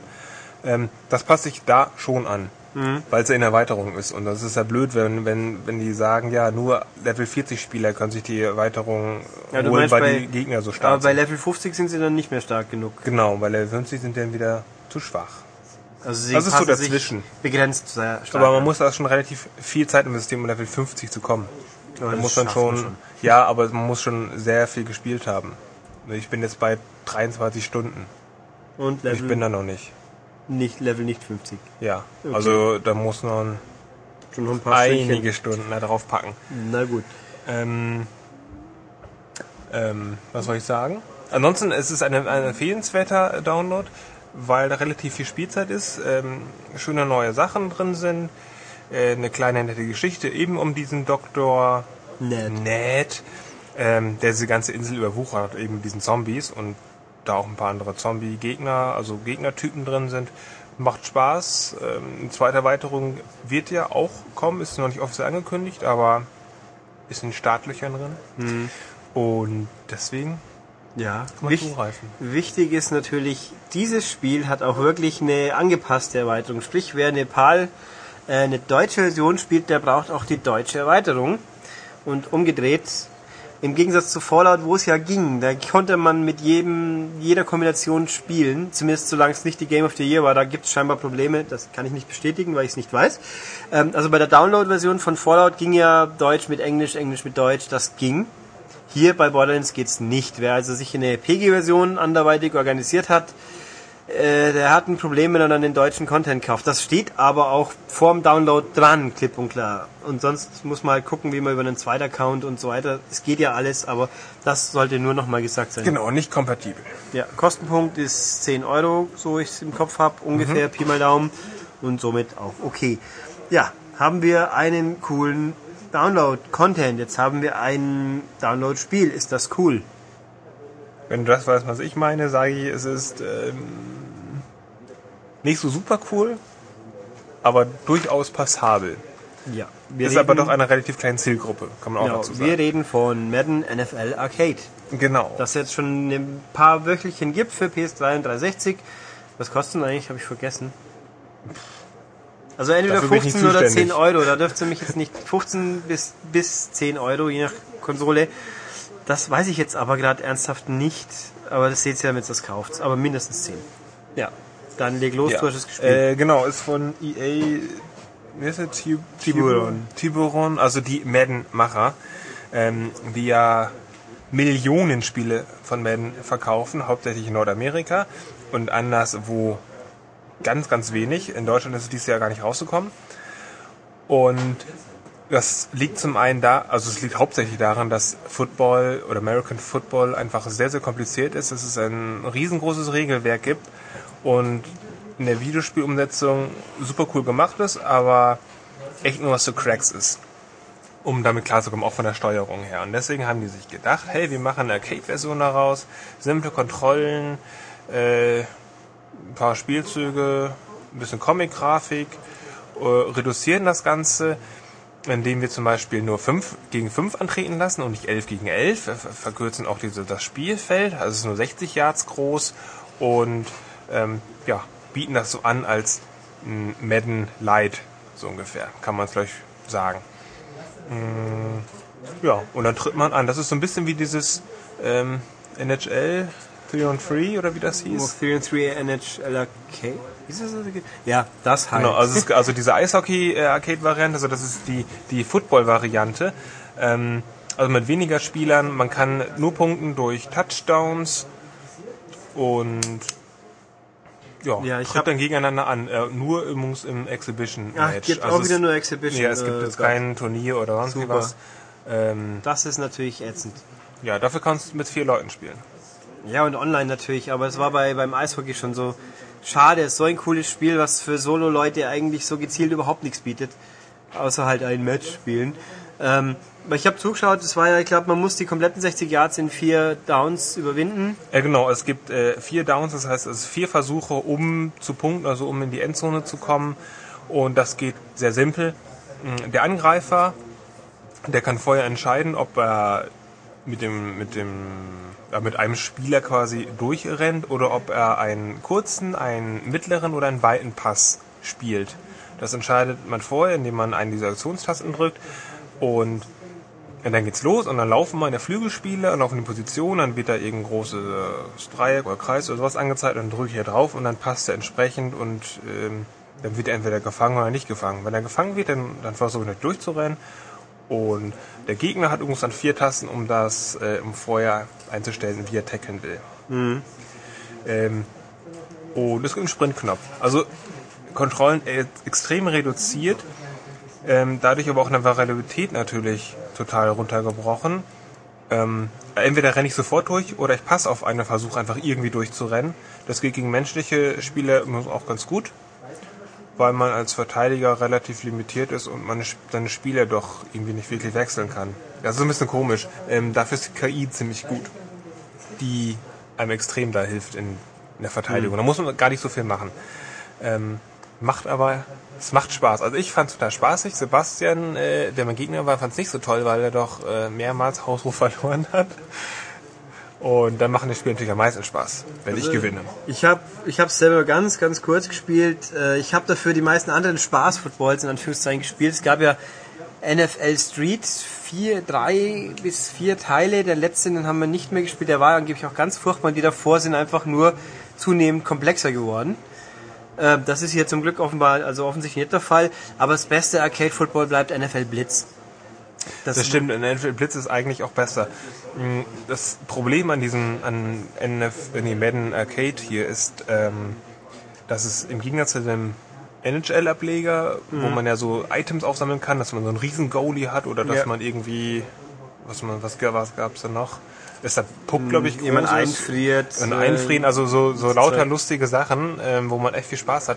Das gibt's in dieser Madden-Variante gar nicht. Das ist eigentlich nur dieses so ein 5 gegen 5 Simple Football ohne wirkliche Special Tricks. Es gibt ähm, so Game Breaker ähm, Teile, ähm, also es ist wieder so eine Slot-Machine, dass man da so ein, man kann so ein, ja, wie soll ich sagen, äh, man kann so einen Game Breaker bekommen, in einer Slot-Maschine, die nach jedem Spielzug ist. Ähm, in zwei von drei Fällen bekommt man gar nichts. Und wenn man was hat, dann kann man es äh, vorher aktivieren. Das können die Verteidiger machen, kann Angriff machen. Das sind solche Sachen wie, wenn ich äh, einen Touchdown habe, dann bekomme ich trotzdem den Ball und darf nochmal einen Angriff starten. Ähm, Ja. Was gab's noch? Ach, Klingt unglaublich spannend. ja, solche Sachen. Also ein wenig äh, verschenktes Potenzial, wenn man da sagen, weil man irgendwie keine tollen Power-Ups Ja, hat wo, oder sowas. Wobei das natürlich Blitz auch alles nicht hatte. Aber Blitz hat halt zwei Spieler mehr auf dem Feld gehabt. und Man musste nicht in einem Durchgang, in einem Play-Spiel durchgehen bis zur Endzone. Man konnte auch ein bisschen Takt, man konnte sich also auch leisten, mal weniger Raumgewinn anzupeilen. Ich fand es hatte mehr Tiefgang, war aber trotzdem nicht kompliziert und also es hat genau die Mitte getroffen, was mir hier ein bisschen fehlt. Hier ist mir ein bisschen zu flach. Ja, ich glaube, manche würde sa würden sagen, ähm, weder Fisch noch Fleisch. Also das Spiel kann sich einfach nicht entscheiden, ob es jetzt ein, ein richtiges Madden sein will oder so eine, so eine Arcade-Variante. Und unter Arcade-Variante versteht man ja eigentlich schon, dass man da irgendwie vielleicht noch ein paar andere Sachen machen kann. Also, dass man eben die nicht, die nicht Madden oder nicht Football-Lieblinge damit anspricht. Ähm, und es, glück, es glückt nicht ganz, Ja, muss man also, sagen. Wir stellen fest, es ist okay. Es ist für einen Spieler ein bisschen wenig. Wenn man gerne zu mehr spielt, nette Sache und man soll es auf jeden Fall mal ausprobieren. Und uns hat Eishockey grundsätzlich besser gefallen. Das kann man so sagen, ja. Ja. Gut, dann haben wir dieses feine, ja, ordentliche Spiel hinter uns. Kommen wir zu einem feinen Spiel, das so, so Sony denn nicht kurzfristig wieder irgendeinen Bock geschossen hat, am Donnerstagabend rausgekommen ist, nämlich Pixel Junk Shooter. Das ist das vierte Spiel von Q-Games. Das ist ein Brite, der mal bei Nintendo in Japan gearbeitet hat, sich dann andere Japaner geschnappt hat und jetzt sein eigenes kleines Studio führt. Der hat die Pixel Junk Spiele entworfen. Davon gibt es bisher drei. Das war Racer, das war ein Rennspiel, so Karrierebahnmäßig, mit nur links-rechts ausweichen. Das war lustig. Es gab Pixel Junk Monsters, das war ein Tower Defense Spiel, das war gut, aber schwer. Und es gab Pixel Junk Eden, das war ein ungewöhnliches Geschicklichkeitsspiel mit seltsamen Viech an Bungee-Seil, sag ich jetzt mal. Sehr gut, aber auch richtig frustig teilweise. Und jetzt haben wir Pixel Junk Shooter. Das klingt, der Name ist furchtbar banal. Da gab es sogar einen Wettbewerb, wie sollen wir unser Spiel nennen? Der Sieger war dann Shooter. Ähm, ja. Ähm, worum geht's? Man ist ein Rettungstrupp quasi. Auf einem Planeten gibt's Ungemach und dann muss man mit seinem kleinen Raumschiff in ein Höhlensystem eindringen und da die Leute retten, die verschüttet worden sind. Doppelstick-Steuerung, ähm, die sich echt cool anfühlt. Das Raumschiff hat ein bisschen Bewegungsträgheit, ist aber genau richtig. Ähm, Gravity Crash ist so ähnlich übrigens, nur um das kurz einzuflechten, aber lang nicht so gut. Ähm, ja, da werde ich im Heft dann mehr dazu äußern. Hier fassen wir uns auf das bessere Spiel zurück. Ähm, ja, und der Gag ist, mit diesem Raumschiff kann man schießen. Es hat, und es hat so eine Art Rettungsboje, Anker, den man rauswerfen kann und wieder einziehen kann. Und damit sammelt man die Leute ein. Und was das Spiel, also es fängt relativ harmlos an, man fliegt halt rum, sammelt. Ab und zu tauchen irgendwelche Feinde an der Wand auf, die man wegschießt, sonst gibt's Ärger. Äh, wichtig ist, dieses Spiel Huch, agiert viel mit Flüssigkeiten. Sprich, man fliegt mal über einen See drüber, den kann man eintauchen, das ist kein Problem. Oder es gibt aber auch Lava. Vorkommen. Da sollte man nicht zu nahe kommen, weil sonst nicht die Schilde überhitzen. So geht man auch drauf, indem die Schilde überhitzen und man dann abstürzt. Da kann man eben im Wasser sich wieder abkühlen, das geht. Und diese Elemente sind viel im Spiel. Es Heute muss der taktisch an. Ist das auch so? ja, nö, ist eigentlich ist ein bisschen Rätseln, aber Rätseln leid eigentlich. Man weiß eigentlich praktisch immer, was man tun muss, aber man muss es halt ausführen. Ähm, mein Gott, was gibt's zum Beispiel? Es gibt auch Steinbereiche, die man wegschießen kann. Also nehmen wir mal zum Beispiel, du siehst oben ist ein leerer Bereich, da steht ein Männchen drin, aber das wird von einem Lavasee äh, abgeriegelt, den man nicht erreichen kann. Dann gibt's zum Beispiel unten so Steinbrocken, die man wegschießen kann, fließt das Lava raus und man kann dann durch. Und so die Flüssigkeiten fließen sehr natürlich. Ein bisschen träge, also nicht super flüssig, was bei Lava natürlich logisch ist. Aber die fließt nachvollziehbar rum, sieht hübsch aus. Die ganze Grafik ist relativ ja, schlicht gehalten, nächstes Mal, aber Also Style, ich habe an Loco Roco gedacht, ja, als ich gesehen habe. nicht ganz so knallig und ja, aber sonst können wir ein bisschen damit vergleichen. Nicht Also ganz so, so, groß, großflächig, Ja. ähm, eine, was weiß ich, orange, sonst wirkt, wirkt erdiger und ein bisschen ernster in Anführungszeichen, aber es geht in die Richtung. Also mir hat sie gefallen. Einfach schlicht, aber gut anzuschauen. Ähm, Also dann fließt die Lava raus und den Weg frei. Es kann aber auch sein, dass unten ein See ist, an den man äh, und unten äh, halt auch so steil, wo man nicht hinkommt wegen dem See. Dann kann es zum Beispiel sein, dass man eine Lava umleiten muss von irgendwo, dann geht die da rein und dann wird, wird sie fest. Und dadurch kann man den Weg freischießen. Es gibt Stellen, wo dann Gas sich sammelt. In dem Gas kann man zwar rumfliegen, aber auf Dauer schadet's. Und das, ähm, wenn man aber dann eben ein Feuer entzündet, dann verpufft es und dann gibt's Platz. Später gibt's auch mal so eine Art Teer, der sich ein bisschen eigenwillig bewegt, weil es ja doch außerirdisch ist und so alles. Also das gibt, es sind jetzt keine super anspruchsvollen Rätsel, aber da gibt's immer wieder neue Situationen, weil dann gibt's mal Stationen, wo man neue Fähigkeiten hat, dann kann man selber Lava versprühen, was man zum Beispiel braucht, um in Eishöhlen den Weg frei zu äh, schmelzen. Oder man füllt Wasser nach. Oder es gibt eine so eine Nachrüstung, die dann die Polarität umdreht. Sprich, man kann dann durch Lava fliegen, ohne Schaden zu nehmen, darf aber kein Wasser berühren. Und so, das mischt sich halt. Es gibt insgesamt drei Welten, nenne ich es mal, mit drei Abschnitten, mit fünf Abschnitten, in denen jeweils fünf Bildschirme sind, wo man eben durchfliegen muss, die Leute rettet und halt auch Schätze sammelt, Bodenschätze. Weil Nur wenn man genug Bodenschätze hat, kommt man auch zum Endboss des jeweiligen Szenarios. Was ist denn das jetzt eigentlich? Ist es eher Rätselspiel oder Geschicklichkeitsspiel? Ich würde es eher Geschicklichkeit mit einer soliden Anzahl Rätsel und ein bisschen Schießen, weil die Gegner tauchen meistens am Rand der Umgebung auf und auch sind nicht super hart und aufständig. Also der Gag ist auch noch Pixel Junk Shooter ist ein nicht schweres Spiel, was für ein Q-Game-Spiel eher ungewöhnlich ist. Ist es jetzt gut oder schlecht? Ich finde es gut. Also ein bisschen fordernder könnte es vielleicht sein, aber lieber ist es mir ein bisschen zu leicht wie zu schwer. Denn es gab ja andere Meinungen hier in der Reaktion. Ja, die gesagt haben's aber auch wenn es zu leicht und zu seicht ist, dann. Ja, äh, die haben es eine. Viertelstunde gespielt und ich habe es durchgespielt. Also was jetzt auch nicht unendlich lang ist, also ich, ach, lass mal es fünf Stunden sein, ist mal durch. Es ist auch ein Spiel, wo man auf Punkte spielen sollte, weil alle Leute retten, alle Schätze finden, Tempo spielt mit rein, da geht's auf die Highscore-Listen. Für jeden Level gibt's eine eigene. Ja. Also mir hat's sehr gut gefallen. Das könnte sicher noch ein bisschen besser sein, aber ich finde es immer noch sehr gut, weil einfach, ähm, das hat so einen Flow. Man findet immer wieder mal was Neues, was es zu tun gibt.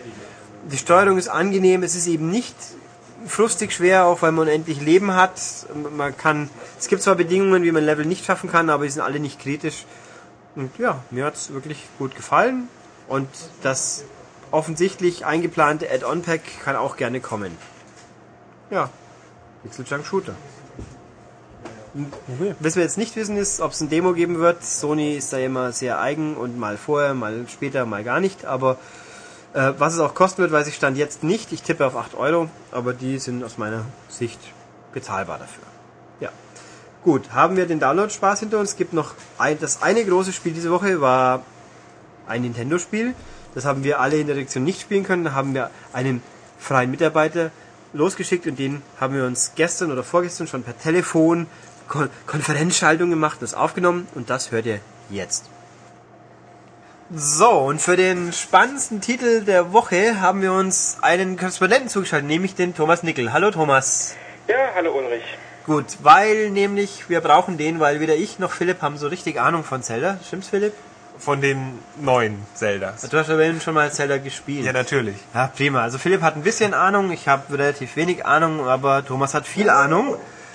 Und deswegen wird er uns jetzt ein bisschen was erzählen. Thomas, erzähl uns einfach mal frei was von Spirit Tracks und wir fallen dir dann ins Wort, wenn wir was anderes wissen wollen. Ja, gerne. Gut, ich habe ja das Glück gehabt, ich konnte bei Nintendo Spirit Tracks spielen, zwei lange Tage lang, im 40. Stock irgendwo oben. Und ich muss sagen, nachdem ich zunächst ein bisschen skeptisch war, ich habe mir eben gedacht, ja, Spirit Tracks sieht eben aus wie Phantom Hourglass, gleicher Grafikstil, gleiche Technik, da wird ein Aufguss werden. Dann so nach ein, zwei Stunden habe ich mir dann gesagt, nein, da hast du dich geirrt, das Ding ist richtig, richtig gut und vor allem richtig, richtig frisch. Und was ist im Endeffekt Fisch? Also aussehen tut's ja letzten Endes mehr oder weniger wie äh, Phantom Hourglass. Ja, also die gleiche Engine, auf der es passiert. Ja, und was ist dann frisch? Ja, das Frische an dem Spiel ist ganz einfach, um ganz kurz ausholen zu können. Wenn man an Nintendo Wozu? früher denkt, so zu 8-Bit-Zeiten, da wurde jemand an die Hand genommen. Beim ersten Zelda hieß es einfach, du bist hier, mach was du willst. Du konntest im ersten Dungeon noch, bevor du reingegangen bist, Herzcontainer holen oder Schwert aufrüsten, das war alles möglich. Das war später nicht mehr so. Zum Beispiel bei äh, Twilight Princess wurdest du an die Hand genommen und nach fünf Stunden konntest du endlich mal ein bisschen raus in die Welt und erforschen. Und das wurde hier wieder so ein bisschen zurückgebracht. Also du bist zwar sehr auf Schienen durch dieses Zugelement, aber du hast wieder mehr Freiheiten, habe ich das Gefühl gehabt zumindest. Ja, inwiefern? Das Spiel ist erstmal wirklich richtig groß. Das heißt, es heißt nicht vom Anfang an, du bist in Dorf 1, bevor du auf die Karte kommst, machst du Dungeon 1 und Mini-Dungeon 2. Sondern du kannst von Anfang an gleich rumfahren mit deinem Zug. Du musst zwar zunächst nach Hyrule kommen, aber du kannst doch erstmal einen Abstecher machen. Du kannst gucken, wie sieht es im Wald aus. Du kannst auch gucken, wie sieht es im ersten Dorf aus. Und das wird eben mit der Zeit mehr und mehr. Also es ist sehr, sehr viel abseits der Strecke versteckt. Du kannst zwar das Spiel sehr straight durchspielen, wenn du willst, allerdings dann äh, nimmst du dir sehr, sehr viel Spaß an der Sache, weil du einfach viele links liegen lässt. Ja, Philipp, frag mal was Kluges. Ähm, ja, das. Was war das? Das war unser. Das war ein cooler Soundeffekt, ignorieren wir es. Okay, ähm, die Leute, die Serial Tracks nicht so wirklich verfolgt haben, wussten, dass das neue Zelda ähm, mit Zugfahren zu tun hat. Und das ist die Frage, was genau ist dieses Element da in dem Spiel? Ist es einfach nur ein Transportmittel oder wie ist es eingebunden auch in die Geschichte? Ja, der ganze Zug ist ein Plot-Element im Grunde und zwar, auch wieder um kurz auszuholen, Spirit Tracks spielt wirklich nach Phantom Hourglass, etwa 100 Jahre später. Wer sich erinnert, am Ende von Phantom Hourglass haben die Leute dann äh, neues Land entdeckt und auch dann angefangen, das zu besiedeln. Das ist jetzt eben passiert und auf diesem Land, das sie entdeckt haben, waren überall Schienen verlegt. Und in der Mitte war ein ziemlich großer Turm, der Turm der Götter ist das. Und in diesem Turm war der Dämonengott äh, Marado oder Maredo oder wie auch immer eingesperrt.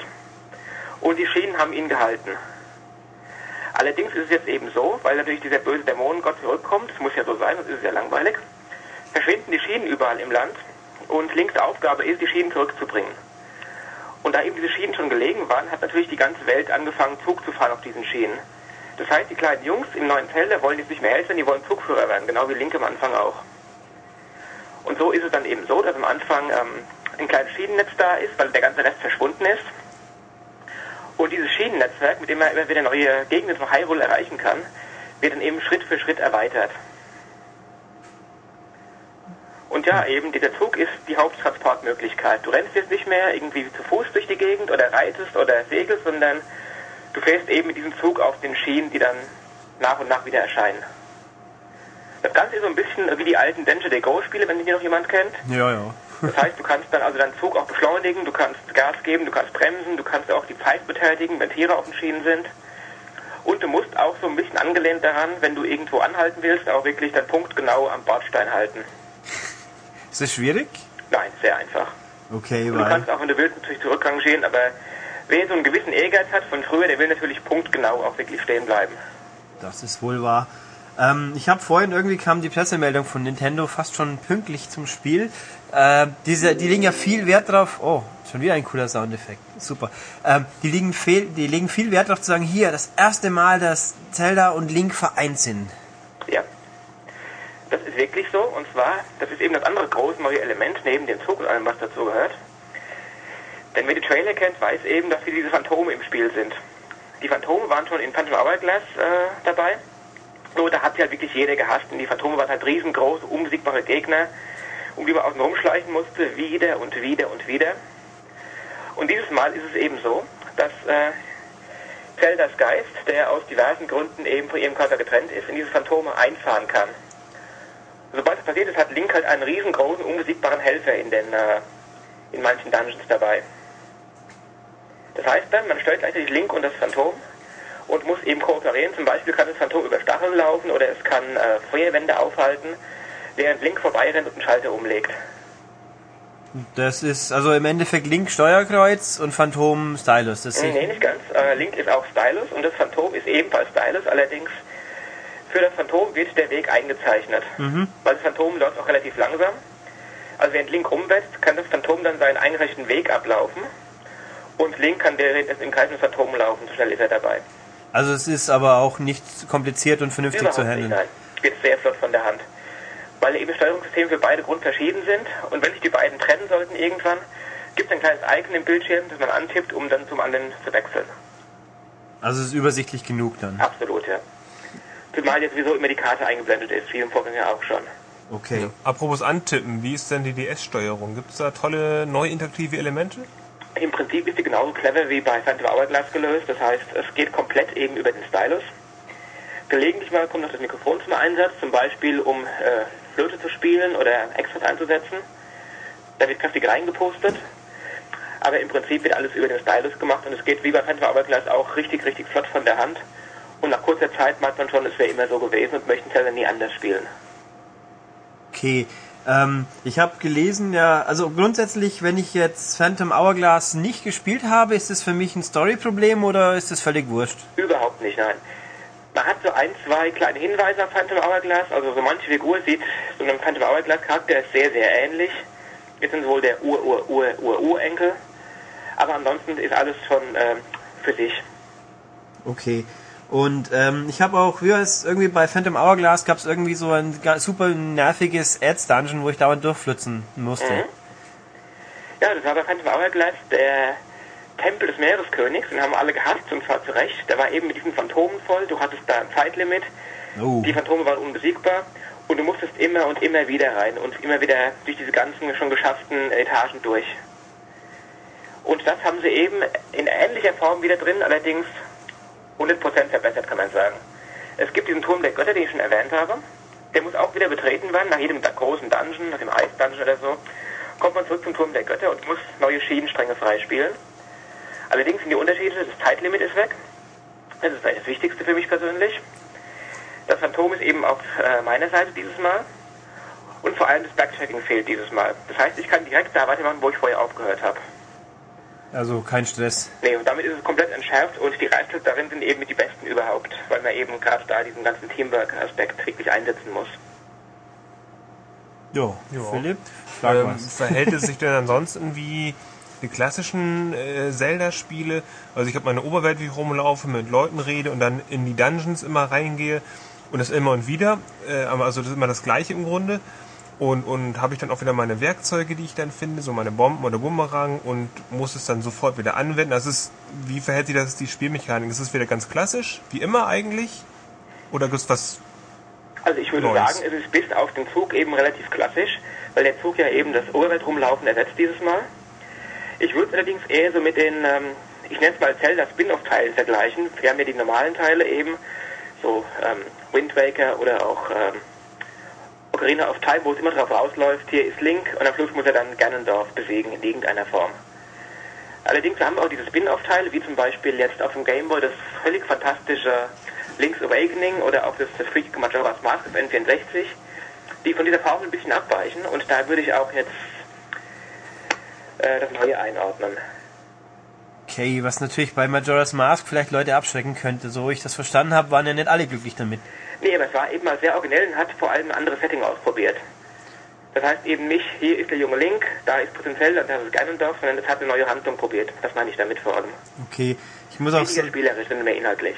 Okay, ich finde, ja, muss ja sagen, ich bin ja mit dem Cell Shading Link nie so ganz warm geworden. Den fand ich immer doof, aber auf dem DS funktioniert das, glaube ich, schon ganz ordentlich. Also ich würde sagen, das ist ohne zu übertreiben auf DS somit das technisch äh, gelungenste Produkt bisher überhaupt. Da hat Man lernt eben richtig schön. Ähm, grafisch ist es, würde ich jetzt sagen, um es mal zu vergleichen, so irgendwo zwischen höchstem eine Playstation 1 und höchstem N64-Niveau. Minus Nebel und verwaschene Texturen. Nee, eben auf höchstem Niveau, nicht auf niedrigstem Niveau. Okay. Das heißt, es hat kräftige Farben, es hat auch gut saubere Konturen eigentlich und wenig Matschtexturen, natürlich auch durch den Look. Allerdings hat es gleichzeitig eben auch, man merkt, dass das äh, von 2009 stammt, das Spiel, weil es eben auch in Sachen Regie äh, auf der Höhe der Zeit ist, gerade mit den Zwischensequenzen. Das ist schon weit, weit von dem entfernt, was man damals gesehen hat. Das ist doch alles sehr fein. Ich sehe hier auch, wir haben ja einen Screenshot im Heft gehabt mit so großen, fetten Bossen, die über zwei Bildschirme gehen. Ist das auch angemessen imposant dann oder einfach nur Gimmick und bläh? Nö, die Bosse sind auf jeden Fall ziemlich beeindruckend und gut, der erste sehr fette, der in dem Heft ist, der war noch relativ einfach eigentlich. Der zweite ist schon viel fordernder. Und im Grunde sind die Bosse diese typischen Puzzles, das heißt, in der ersten Phase lernt man die Regeln für den Kampf, in der zweiten werden sie angewendet, in der dritten wird dann nochmal das Niveau angehoben und nochmal ein irgendein Twist reingebracht. Jo, das Also ganz klassische Zelda-Bosse im Grunde. Das hat keine Materialschlachten oder sowas, sondern Es geht vor allem darum, eben die Angriffsmuster zu verstehen und die eigenen Fähigkeiten zu beherrschen. Ja, das klingt doch alles sehr fein. Philipp, haben wir noch spannende Fragen?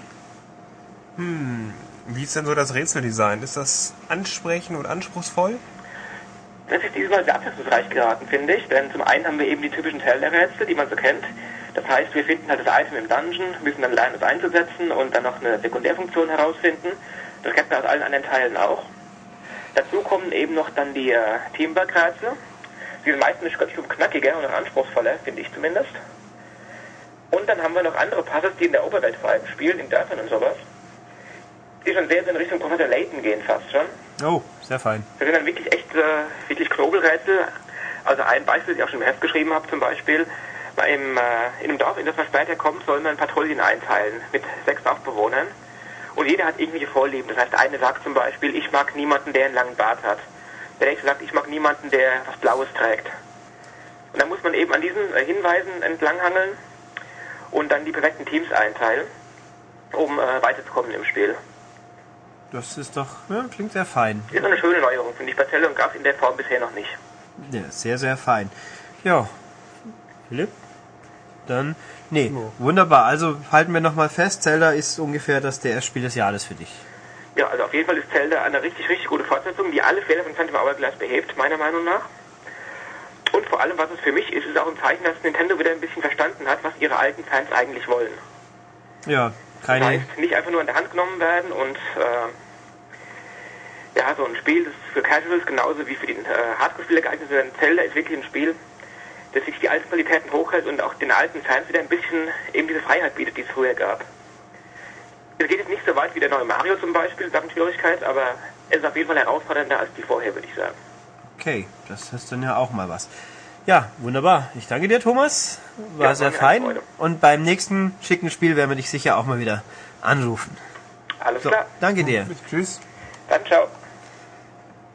Ja, das war der gute Thomas mit seinem Zelda-Bericht. Und jetzt haben wir noch ein Spiel, das eigentlich, glaube ich, irgendwann mal hätte die Woche rauskommen sollen. Das sollte eigentlich äh, heute erscheinen. Ja gut, es hätte, hätte eigentlich schon im September erscheinen sollen, aber nach diversen Verschiebungen war ursprünglich mal der 11. Dezember angesagt und jetzt Genau. ist es wohl die Jetzt- nächste Woche. Jetzt ist es aktuell der 18. Es könnte sich natürlich kurzfristig immer noch wieder verschieben. ja, aber zumindest ist es unser Wissensstand durch Microsoft Approval durch. Das heißt, es kann sich jetzt nur noch um Tage und Wochen handeln und nicht mehr Monate. Richtig. Ja. Also wir reden von Venetica nämlich. Genau. Und Philipp ist ja der Venetica-Experte. Genau, dem großen deutschen Rollenspiel, das wir einige Ausgaben lang äh, begleitet haben. Richtig, so entsteht ein Spiel. Richtig. Ähm, ursprünglich angedacht genau für September. Da Es ist dann, es ist dann letztlich auch leicht verspätet für PC erschienen. Ähm, und hat doch, ja, einige Bugs gehabt, äh, weswegen sich die 360-Version äh, etwas verschoben hat. In Konsolspielen sollte ja eigentlich durchspielbar sein. Ähm, das war aber wenig auf PC nämlich nicht wirklich gegeben. Oh je. Ja, das war ja das Problem. Ähm, zwar der Patch äh, gerade in Arbeit und genau, ich habe mir die 360-Version geschnappt. Ich, wir haben eine Testversion bekommen und habe das jetzt schon eine Weile gespielt und wir werden das auch ausführlich testen. Und ja, ich könnte ja mal einige Spieleindrücke Ja, dann schilder einfach mal deine Spieleindrücke. Okay, äh, ganz kurz zur Geschichte, was, äh, was ist Venetica? Ähm, es ist ein Action-Rollenspiel, schon im Stil von Zelda, möchte ich sagen. Es gibt da einige Parallelen, einige ähm, Spielelemente heraus. Ähm, man spielt Scarlet, das ist mh, eine, äh, ein Waisenkind sozusagen. Das entpuppt sich aber in der sehr gut erzählten Geschichte, dass äh, sie nicht, also dass man weiß, wer der Vater ist. Ähm, das ist der Tod. Das muss man wissen, das ist ein Spielelement. Scarlet stirbt am Anfang, ist dann aber doch nicht tot, sondern kann, ist so ein, so ein Weltenwandler. Und das nutzt man in diesem Spiel. Und ja, es ist so ein, ja, so aus Third-Person-Ansicht, latscht man so rum. Ähm, das heißt Venetica, weil der Kern des Spiels die Stadt Venedig ist, also die Stadt der Kanäle, ähm, mit imposanten Bauten ähm, und sieht, ich möchte sagen, es sieht gut aus. Ähm, aber man sollte es, man sollte es nicht vergleichen mit Assassin's Creed 2, was da so geboten wird. Es ist ein komplett anderer Stil. Das ist so ein, es ist ein Comic-Stil. Ähm, man sieht mir den PC-Herkunft an, das ist relativ klobig, ist nicht wirklich detailliert, ähm, was ein bisschen schade ist. Gerade wenn man in Venedig unterwegs ist, dann erwartet man doch ein bisschen mehr. Ähm, die Stadt ist unterteilt in verschiedene Ringe. Gerade am Anfang, dieser äußere Ring, denkt man sich, was ist denn hier los? Da, ist, da passiert gar nichts. Jemand äh, sind so wenig, so wenig Aktionen einfach. Ähm, es wird besser, wenn man weiter Venedig vordringt. Dann wird es auch ganz schön.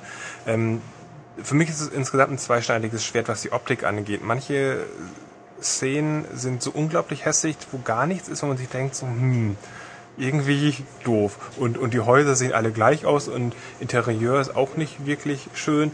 Und manche Levels gerade in Dungeons sehen richtig gut aus und, und tolle Lichteffekte. Ähm, super Wasserdarstellung, finde ich. Ähm, coole Kampffähigkeiten und äh, wie es visuell dargestellt ist. Und, und ja, das ist so dieses Hin und Her, was dieses Spiel hat. Ähm, es zieht sich eigentlich so durch wie so ein roter Faden, auch in die Story. Am Anfang ist die ersten zwei Stunden sind total geil erzählt und dann hat so ein Hänger und man weiß auch erstmal nicht, was mache ich jetzt genau. Und dann ist wieder Fahrt auf. Es ist so ein Auf und Ab in diesem Spiel. Ähm, Ori, du guckst so verdrießlich. Ja, ich höre dir, nö, ich höre dir gespannt zu. Ja, okay. Ähm, es, wie gesagt, es ist ein Action-Rollenspiel. Ähm, kämpft wird in Echtzeit mit vier verschiedenen, vier sind es vier? Vier verschiedenen Waffengattungen. Ähm, es gibt keine, es gibt keine Fernangriffe. Ähm, und ja, man kämpft dann, wie soll ich sagen, Mm, Das ist eigentlich ein ziemlich simples Kampfsystem. Man braucht eigentlich nur einen Knopf, aber man muss das Timing einfach beherrschen und dann kann man so Kombos auslösen. Und dann kämpft ihr sich so durch und ähm, kann verschiedene Sachen lernen, so Kampftaktiken. So, man muss zum Beispiel lernen zu blocken, man kann ausweichen, ähm, man kann Kombos lernen, man kann dann so tolle Schläge lernen, Lähmungsschläge. Äh, man kann sehr, sehr, sehr viel Sachen da ausbauen mit den Erfahrungsstufen. Man kommt, bekommt auch ziemlich viel Erfahrung für alle möglichen Sachen, wenn man Sachen entdeckt, wenn man Sachen kaputt macht, wenn man äh, ja, Gegner tötet natürlich und kann den dann immer weiter ausbauen. Eigentlich kriegt man so viel Erfahrung, dass es egal ist, wo man zuerst ausbaut, so ungefähr. Man kann, also man wird dann nach und nach herangeführt, man kann sich jetzt nicht verskillen. So komplex ist das dann gar nicht. Und ja, bestreitet dann so dieses äh, sehr, sehr schön erzählte Abenteuer. Mm, also es lebt von seiner Geschichte vorrangig und hat ein paar nette Story-Kniffs und ähm, wie gesagt, man ist die Tochter des Todes, das heißt, man kann zwischen den Welten wandern, man kann per Knopfdruck in die Totenwelt gehen und dann sieht man die Gegner auch, dann kann man sich um die rumschleichen, wenn man gerade nicht kämpfen will oder kann. Ähm, man kann denen einen Rücken schlagen, so als Erstangriff und mh, es ist auch so eine Hilfe, wenn man, wenn man mal stirbt, also wenn die Gegner einen erschlagen, dann, dann wechselt man diese, in diese Welt. Man kann das auch mehrmals machen, je stärker man wird und dann, man stirbt dann nicht direkt. Und erst wenn man dann seine Totenring aufgebraucht hat, so ungefähr, dann gibt es erst ein Game Over. Das ist ein, das ist dann auch ganz cool. Und mh, das wird, dieses Element wird auch genutzt bei den Bosskämpfen, die es gibt, die sehr, sehr cool sind weil die taktisch fordernd sind, weil jeder Bossgegner irgendwie anders ist, eine andere Taktik braucht, also irgendwelche Angriffsmuster hat, die man erstmal erlernen muss. Und man kriegt auch Hinweise darauf im Kampf und sind einfach, ja, die sind, die sind fordernd, unterhaltsam.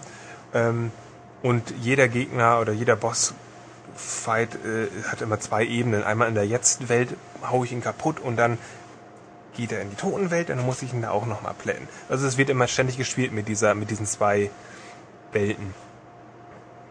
Ähm, ja. Ulrich, möchtest du irgendwas wissen?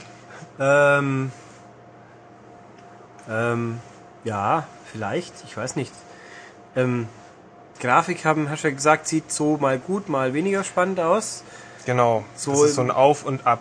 Ähm, also mein, meine persönlich, meine Einschätzung ist einfach, dass das Spiel Immer noch nicht dass es, fertig dass, ist. genau, dass es unfertig ist, dass natürlich der Publisher Druck macht, das Spiel muss langsam kommen, sonst kann man es gleich vergessen. Ähm, das war ja bei, bei Risen war es so und auch Divinity 2 hat sich leicht verzögert. Auch alles so, eigentlich PC-Spiele, die auf Konsole umgesetzt wurden, die sich gleich verzögert haben. Äh, Sacred 2 natürlich, äh, Paradebeispiel. Ähm, und die auf Drängen des Publisher nicht rauskommen, der hatte sich dafür bezahlt, dass das Ding in Entwicklung gegangen ist und langsam wollen die Geld sehen und Kosten sind längst über dem Budget rüber und dann muss es einfach ja, veröffentlicht werden. Man hat hier auch das Gefühl, wenn es ein halbes Jahr länger gebraucht hätte, wäre es besser gewesen. Das Spiel hat schon einige Bugs, die sind nicht spielrelevant und man kann es durchspielen. Ich habe bisher noch keinen Hänger erlebt. Aber es sind so einige unschöne Sachen, dass man, äh, dass irgendwelche NPCs sich da auf eine Bank setzen, wo gar keine Bank ist, hm, ähm, dass sie einem den Weg sperren, dass es im Übrigen auch irgendwie fünf Charaktermodelle gibt, so ungefähr. Das hm. ist echt doof. Man sieht zum Beispiel so einen, so, einen, so einen dicken Mann, den sieht man ständig überall. Man hat der ist überall, man wird verfolgt von diesem, weil er auch so, so charakteristisch ist und den haben einfach überall hingesetzt. Ähm, Sehr schön. Also hat er lauter unterschiedliche Klamotten an. Manchmal hat er eine andere Farbe. Oh, immerhin. Aber ansonsten, ja, also gibt, es gibt sehr viel dieser, dieser Sachen, wo man sich denkt, so, oh, unsauber programmiert und echt schade und, und das hemmt extrem die Atmosphäre, finde ich. Ähm, weil manche echt hanebüchene, bekloppte Sachen da drin sind oder ähm, dann fliegen Schwerter in der Luft und man denkt sich, hm, sehr, sehr schön. Äh, oder so lustige Aussprüche, die man dann ständig hört. Ich weiß gar nicht mehr, was das war. Es gab einen so einen Ausspruch. Ich habe Hunger, füttert mich. Ähm, nee. Der wird in Marvel in männlichen, mal in meiner weiblichen Stimme immer wieder gesprochen und ich frage mich so, hm, hat das irgendwas mit zu tun, bis ich rausgefunden oder bis ich gemerkt habe, okay, das ist einfach irgendein Bug, der noch drin ist. Kann auch mhm. sein, dass die muss bereinigt wird, das weiß ich jetzt nicht. Ich habe die Version jetzt schon zwei Wochen. Und das Spiel kommt auch erst in zwei Wochen raus. In einer Woche. Und in einer Woche, genau. Zwei Wochen ähm, Weihnachten. Aber wenn ich jetzt schon von der Sprachausgabe spreche, das ist wirklich, für mich ist es ein Highlight des Spiels. Die deutsche Synchro ist sehr gut. Ist sie. Äh, ich, ich finde sie sehr gut. Den ersten Trailer damals, da irgendwo habe ich gedacht, dafür, dass es eine deutsche Produktion ist, mit deutschen, ja, also nicht einfach, wir müssen schnell eine englische umschustern. Oh, ich bin irgendwie mit Scarlett nicht warm geworden von diesen drei Minuten. Also ich finde die sehr gelungen. Äh, sie passt auf jeden Fall, ist sehr sauber, ähm, wirkt auch nicht blöd, sondern ist professionell. Ähm, das Einzige ist, die haben bekannte Sprecher und man merkt, dass ein, ein Sprecher mehrere Rollen gesprochen hat. Das kann man mhm. raushören, ja. wenn man nicht ganz so dumm ist. Aber insgesamt finde ich die sehr gelungen und wichtiger, wichtiger Bestandteil des Spiels. Ja, dann Grafik nochmal, Bildrate geht, passt, ruckelt furchtbar schlimm, wenig äh. Es ruckelt gelegentlich und es blitzt mal, aber es ist ähm, ich würde es ja, gerne. Dann ist es, ist es, ab, ist es absolut spielbar. Ich würde es gerne mal in Relation mit Divinity und Risen setzen, aber es wird uns schwerfallen, glaube ich. Weil das soll heißen, das haben hier zwar Leute sehr lange gespielt, aber weder Philipp noch ich. Ja, also hm. bei, wo war das denn? Bei Divinity ist es ja so, ähm, das, das sieht toll aus, das Spiel, und das ruckelt aber wie Sau, einfach weil das, weil die 360 Engine das einfach nicht so wirklich hinbekommt. Ähm, ich möchte sagen, Divinity 2 ruckelt stärker als Venetica, dafür wird Venetica im Gesamtbild schlechter aus. Hm. Ähm, weil es einfach tolle, es hat coole Dungeons und coole Passagen und doch viele Szenen auch gerade am Anfang und Anfang von Venedig und so, wo man sich denkt, so, hm, das ist doch kein modernes Spiel. Also da wurde doch etwas, ja, da, da passiert einfach zu wenig und es sieht einfach auch so von den Gesichtern alles, es sieht einfach nicht toll, also es sieht alt aus. Sieht meh aus, sozusagen. Nee, dann Steuerung war okay, haben wir gesagt. Ähm, oder hast du gesagt, besser gesagt? Steuerung, ja, ist alles okay. Genau hier wegen Kampfsystem nochmal. Man kann auch seine Feinde so antriggern und sich um die drehen und sowas, also wie es in Zelda ist. Ähm, ich kann jederzeit meine Waffe wechseln. Also auf Knopfdruck, weil man verschiedene mhm. Waffen hat, was eigentlich was wichtig ist, finde ich. Also und ja, es hat sonst dieses typische ein Inventarsystem, man kann so ein bisschen, man kann Tränke brauen, man kann, ähm, man hat ein Auftragsbuch und sonst wie was, bla bla bla, sein Tagebuch, um alles nachzulesen, was wirklich passiert ist. Ähm, hat uns auch sehr coole Quests, finde ich. Also es ist nicht ganz so stumpf, äh, geh zu A und hole mir und das. Man kann Texte ohne Lupe lesen, oder? So. Ähm, ja, klar. Gut, das, das ging ja auch bei anderen deutschen 360-Rollenspielen nicht unbedingt. Hm, Rissen, ja. Lupe nicht dabei. Pech. Je. Na gut. Ähm, ja, also eigentlich schon ein gutes Spiel. Aber halt nicht überragend. Genau. Ich, ich, also mein Urteil ist auch noch nicht, steht noch nicht ganz so fest, muss ich sagen. Das Ähm, gibt's dann in drei Wochen ungefähr im Heft zu lesen. Ja, also es wird mit Sicherheit nicht ganz so verbuggt sein wie die PC-Version, wird dafür weniger gut aussehen, lässt sich aber durchspielen, ähm, hat tolle Ideen, coole Sachen, mh, ist technisch aber nicht auf der Höhe seiner Zeit. Ja, na gut, dann Deck 13 sollte man noch sagen, das sind ja deutsche Entwickler, die ja eigentlich auf PC mit vielen Adventures mehr oder weniger. Genau, das ist das erste Rollenspiel, äh, was die gemacht haben. Mh, Ich kann mich jetzt auch nicht daran erinnern, dass sie aktuell wieder an einem Rollenspiel arbeiten. Die sind ja gerade erst fertig geworden, aber gab's Ja, die haben jetzt ja noch, noch, also die haben jetzt dann wieder neue Projekte und das sind wieder Adventures. Edna- Edna-Nachfolger und so Zeug. Edna ist Daedalic. Na, pa- pardon, siehst sehr gut. Was hat Deck 13? Ein Whispered Ankh Nee, hatten Ankh. die. Wer macht Whispered Word? Das ist auch der Daedalic. Ach, also gibt's einen Satz Deutsche, die genau die gleichen Spiele machen und die dann meistens gut sind sogar. Die deutsche Entwickler können eigentlich nur Adventures. Ja, und Siedler. Und Siedler, okay, Anno, äh, Blue Byte ist und, und ja Und halt äh, irgendwas, was nach Handelsstrategie aussieht. Ja. Kaiser und Fugger waren schon Zeiten. Ach Gott. Okay, ja, dann haben wir es quasi schon wieder. Schon wieder. ähm, ja, den kläre ich jetzt noch auf, wieso dieser Podcast äh, 6x9 heißt. Hm. Ja, vielleicht. Ach so, was die Nummer 42 ist. Genau. Ja, Und ich weiß auch, warum das so ist. Das wusste ich vorher aber nicht. Ja, Klär weil- uns auf. Herr Anhalter durch die Galaxis. Das ist die Antwort auf die Frage nach dem Leben im Universum und einfach allem. Gutes Buch, sehr unterhaltsame Sci-Fi, Den Film haben wir vielleicht auch ein paar gesehen, die Bücher lohnen sich. Da gibt es jetzt einen sechsten seit neuesten. Und ja, das Handtuch solltet ihr auch nicht vergessen. Das versteht Philipp jetzt wieder nicht. Ist auch wieder ein Insider. Ja, genau. Und ja. Solange die Frau nicht weint, ist mir egal. Ach, dann sollen keine Tentakel vorkommen. Oder? Ja. Gut. Ähm, ja, genau. Also, der Podcast ist quasi am Ende. Die nächste Folge wird nächsten Freitag erscheinen oder vielleicht am Samstag. Es ist schwer zu sagen. Also, wenn sie Freitag kommt, wird es auf jeden Fall später sein wie üblich. Also wohl erst so frühestens 5, 6 aufwärts, nehme ich an. Oder halt am Samstag. Aber es kommt auf jeden Fall eine. Und ja, wie immer, wenn ihr uns was mitteilen wollt, wenn ihr sagen wollt, Philipp wird von mir unterdrückt, das soll ich doch lassen, sage ich immer, Philipp lässt sich gerne unterdrücken. Nein, das stimmt ja gar nicht. Doch. Ich bin höflich. Ja, oder er behauptet, er ist höflich. Oder wieso Michael die ganze Zeit über Tritten schreit. Das war zwar letztes Mal, aber das klappt schon. Ja, oder wenn man es kaum hört. Man muss ihn nur anschubsen und der reagiert. Ja, genau. Oder halt irgendwas anderes. Wenn ihr uns was mitzuteilen habt, gerne per E-Mail an podcast.maniac.de oder auf unserer Webseite, die da lautet www.maniac.de unter dem Beitrag oder im Forum, also unter dem Forum, Podcast-Beitrag oder ins Forum gerne. Oder per Rauchzeichen, aber es wird ein bisschen schwierig. Ähm, dann haben wir natürlich noch Morsezeichen geht auch. Morsezeichen wird, ja, vielleicht.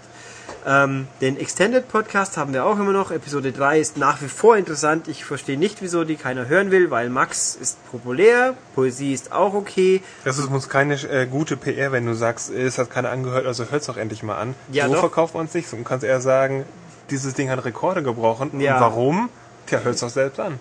Wir haben nur halt die falschen. Aber, also, egal. Also, sagen wir es so, wenn ihr nicht bald anfangt, den Extended Podcast zu downloaden, werde ich es einfach mal in eine normale Folge einbauen.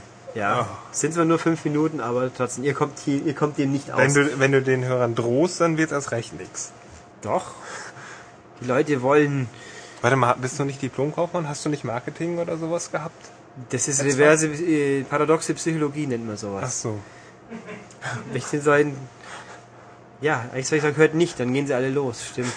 Ah, egal. Naja, wie auch immer. Damit nähern wir uns jetzt doch endlich, oder leider, wie man es sehen mag, dem Ende. Und demnach bis nächste Woche. Tschüss. Tschüss.